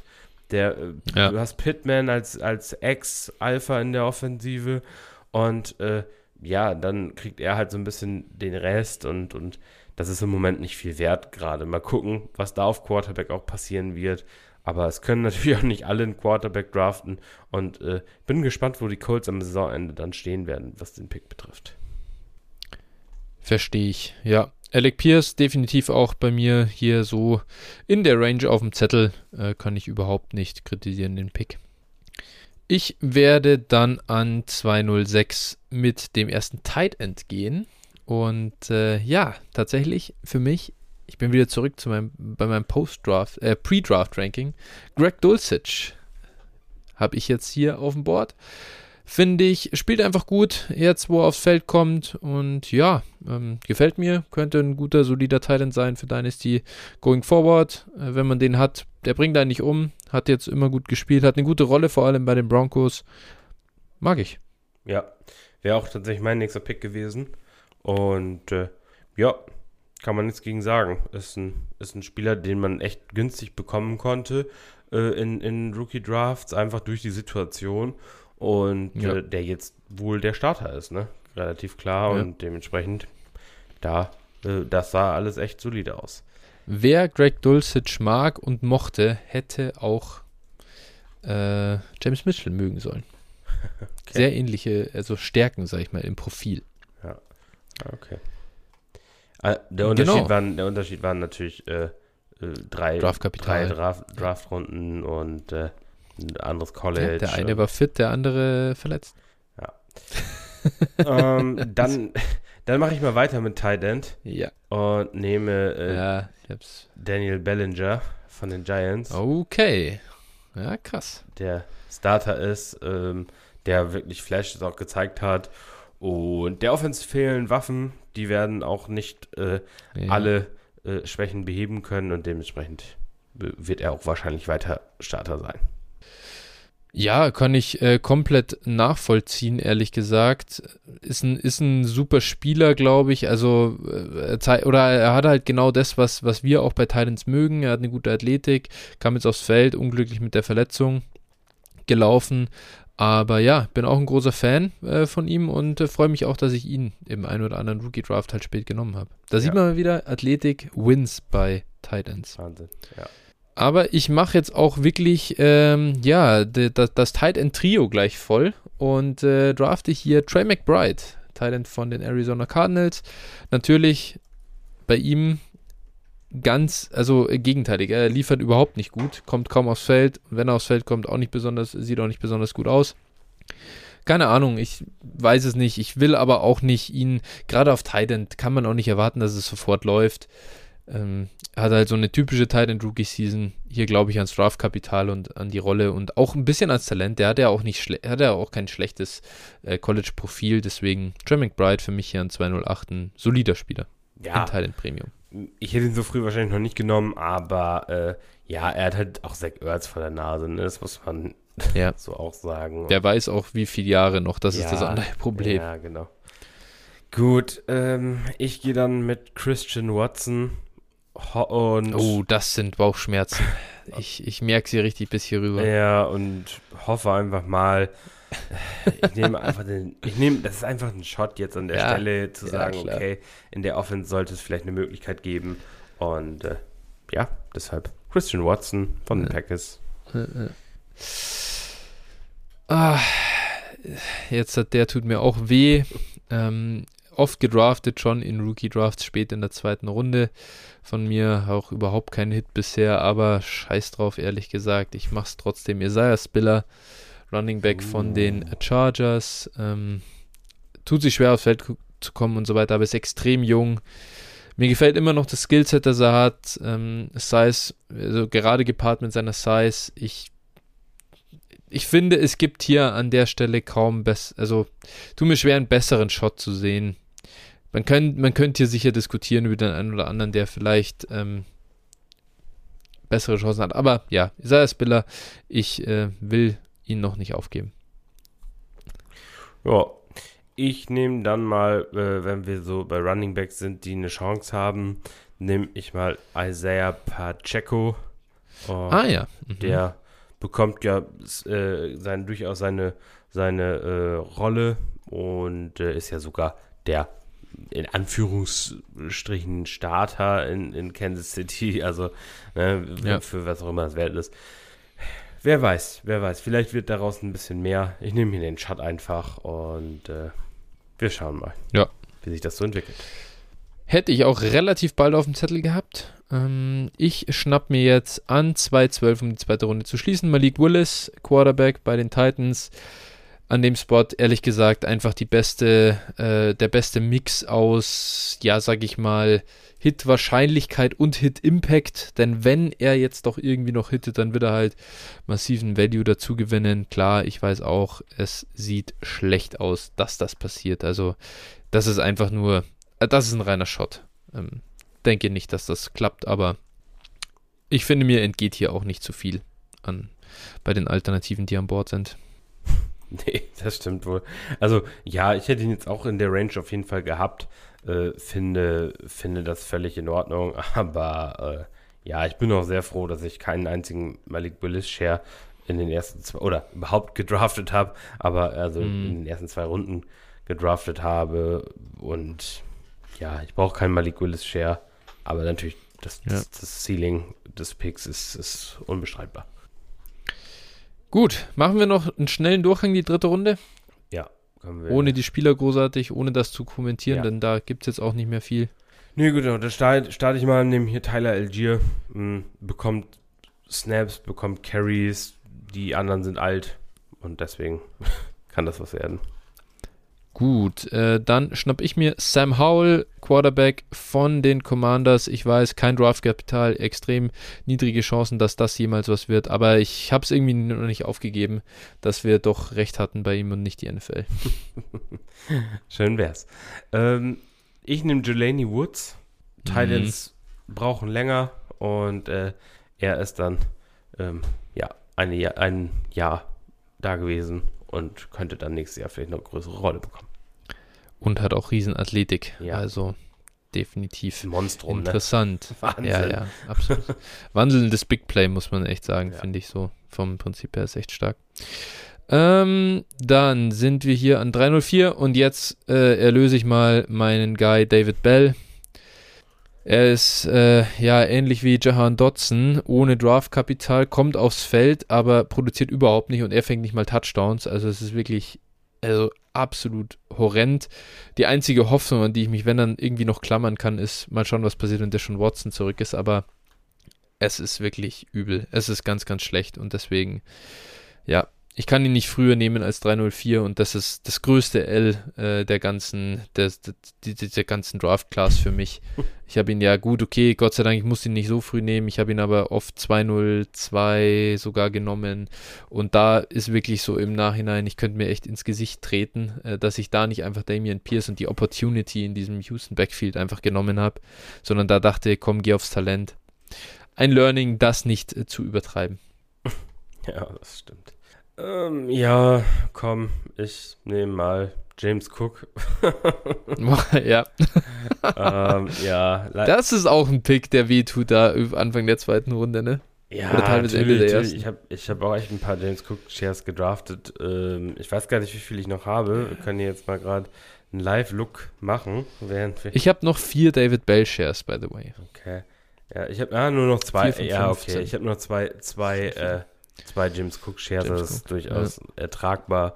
Aber ja, ne, man kann jetzt hoffen, dass er vielleicht von Naheem Heinz ein bisschen lernen kann und äh, sie dann mhm. Naheem Heinz nach der Saison aus Cap-Gründen cutten und äh, er dann durchstartet. Aber ja, man kann natürlich auch Lotto spielen. Das ist äh, genauso ja. erfolgsversprechend. ja. Gut, äh, ich nehme dann äh, jetzt Bailey Zappi tatsächlich. Äh, kam einfach aufs Feld, sah okay aus als Quarterback, keine Ahnung, ich glaube null dran, aber ganz ehrlich, ich, also nicht, nicht, weil ich jetzt glaube, dass er dafür Mac übernimmt, aber vielleicht hat er irgendwie mal echt eine Starterrolle in der NFL, wer weiß es schon und ja, ist Superflex, dann komm, was soll's. Ja. Ich nehme Hassan Haskins Und mhm. einfach nur aus dem Grunde, der hat zumindest ein bisschen Draftkapital. Wenn Derrick Henry down geht, ja. dann äh, wird er da sein und er wird wahrscheinlich auch für die nächsten äh, Jahre äh, da sein. Ja. Also er hat jetzt erstmal seinen Rookie-Vertrag und Henry wird nicht jünger und wie gesagt, vielleicht fällt er mal aus und dann hat Haskins seinen Wert. Ähm, ja. ja.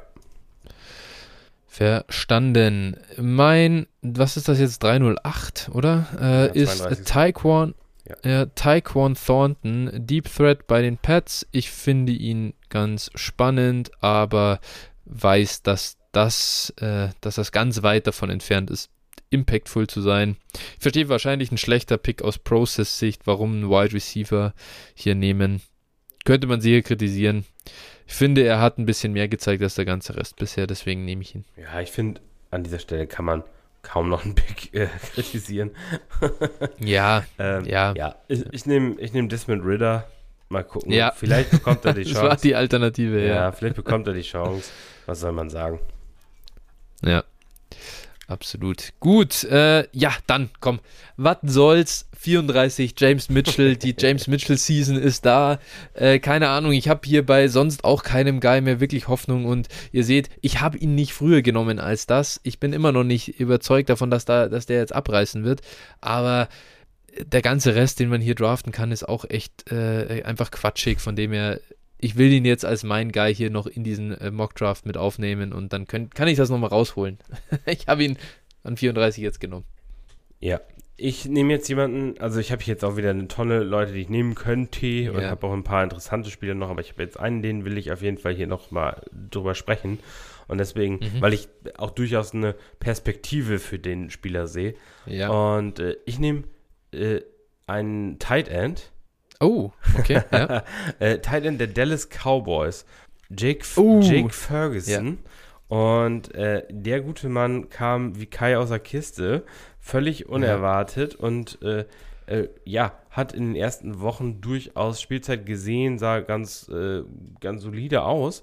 Und äh, ja, Dalton Schulz ist verletzt oder beziehungsweise teils verletzt und, und kommt nicht richtig aufs Feld, ist auch, glaube ich, unglücklich mit, seinen, mit seinem Franchise-Tag und den werden die, glaube ich, auch nach der Saison nicht weiter bezahlen, weil die Cowboys wirklich ja. auch Cap-Probleme haben. Und äh, dann kann es sehr gut sein, dass Jake Ferguson der Starter bei den Cowboys ist und sie ihm dann auch einfach die Starting-Rolle geben. Und äh, der ist nicht teuer. Und wenn man den irgendwo vielleicht sogar noch vom Wafer bekommt, da habe ich ihn ja, nämlich mehr, mehrfach bekommen und dann ja, würde ich den einfach mal aufnehmen, beziehungsweise günstig für ihn traden, wenn möglich. Ja.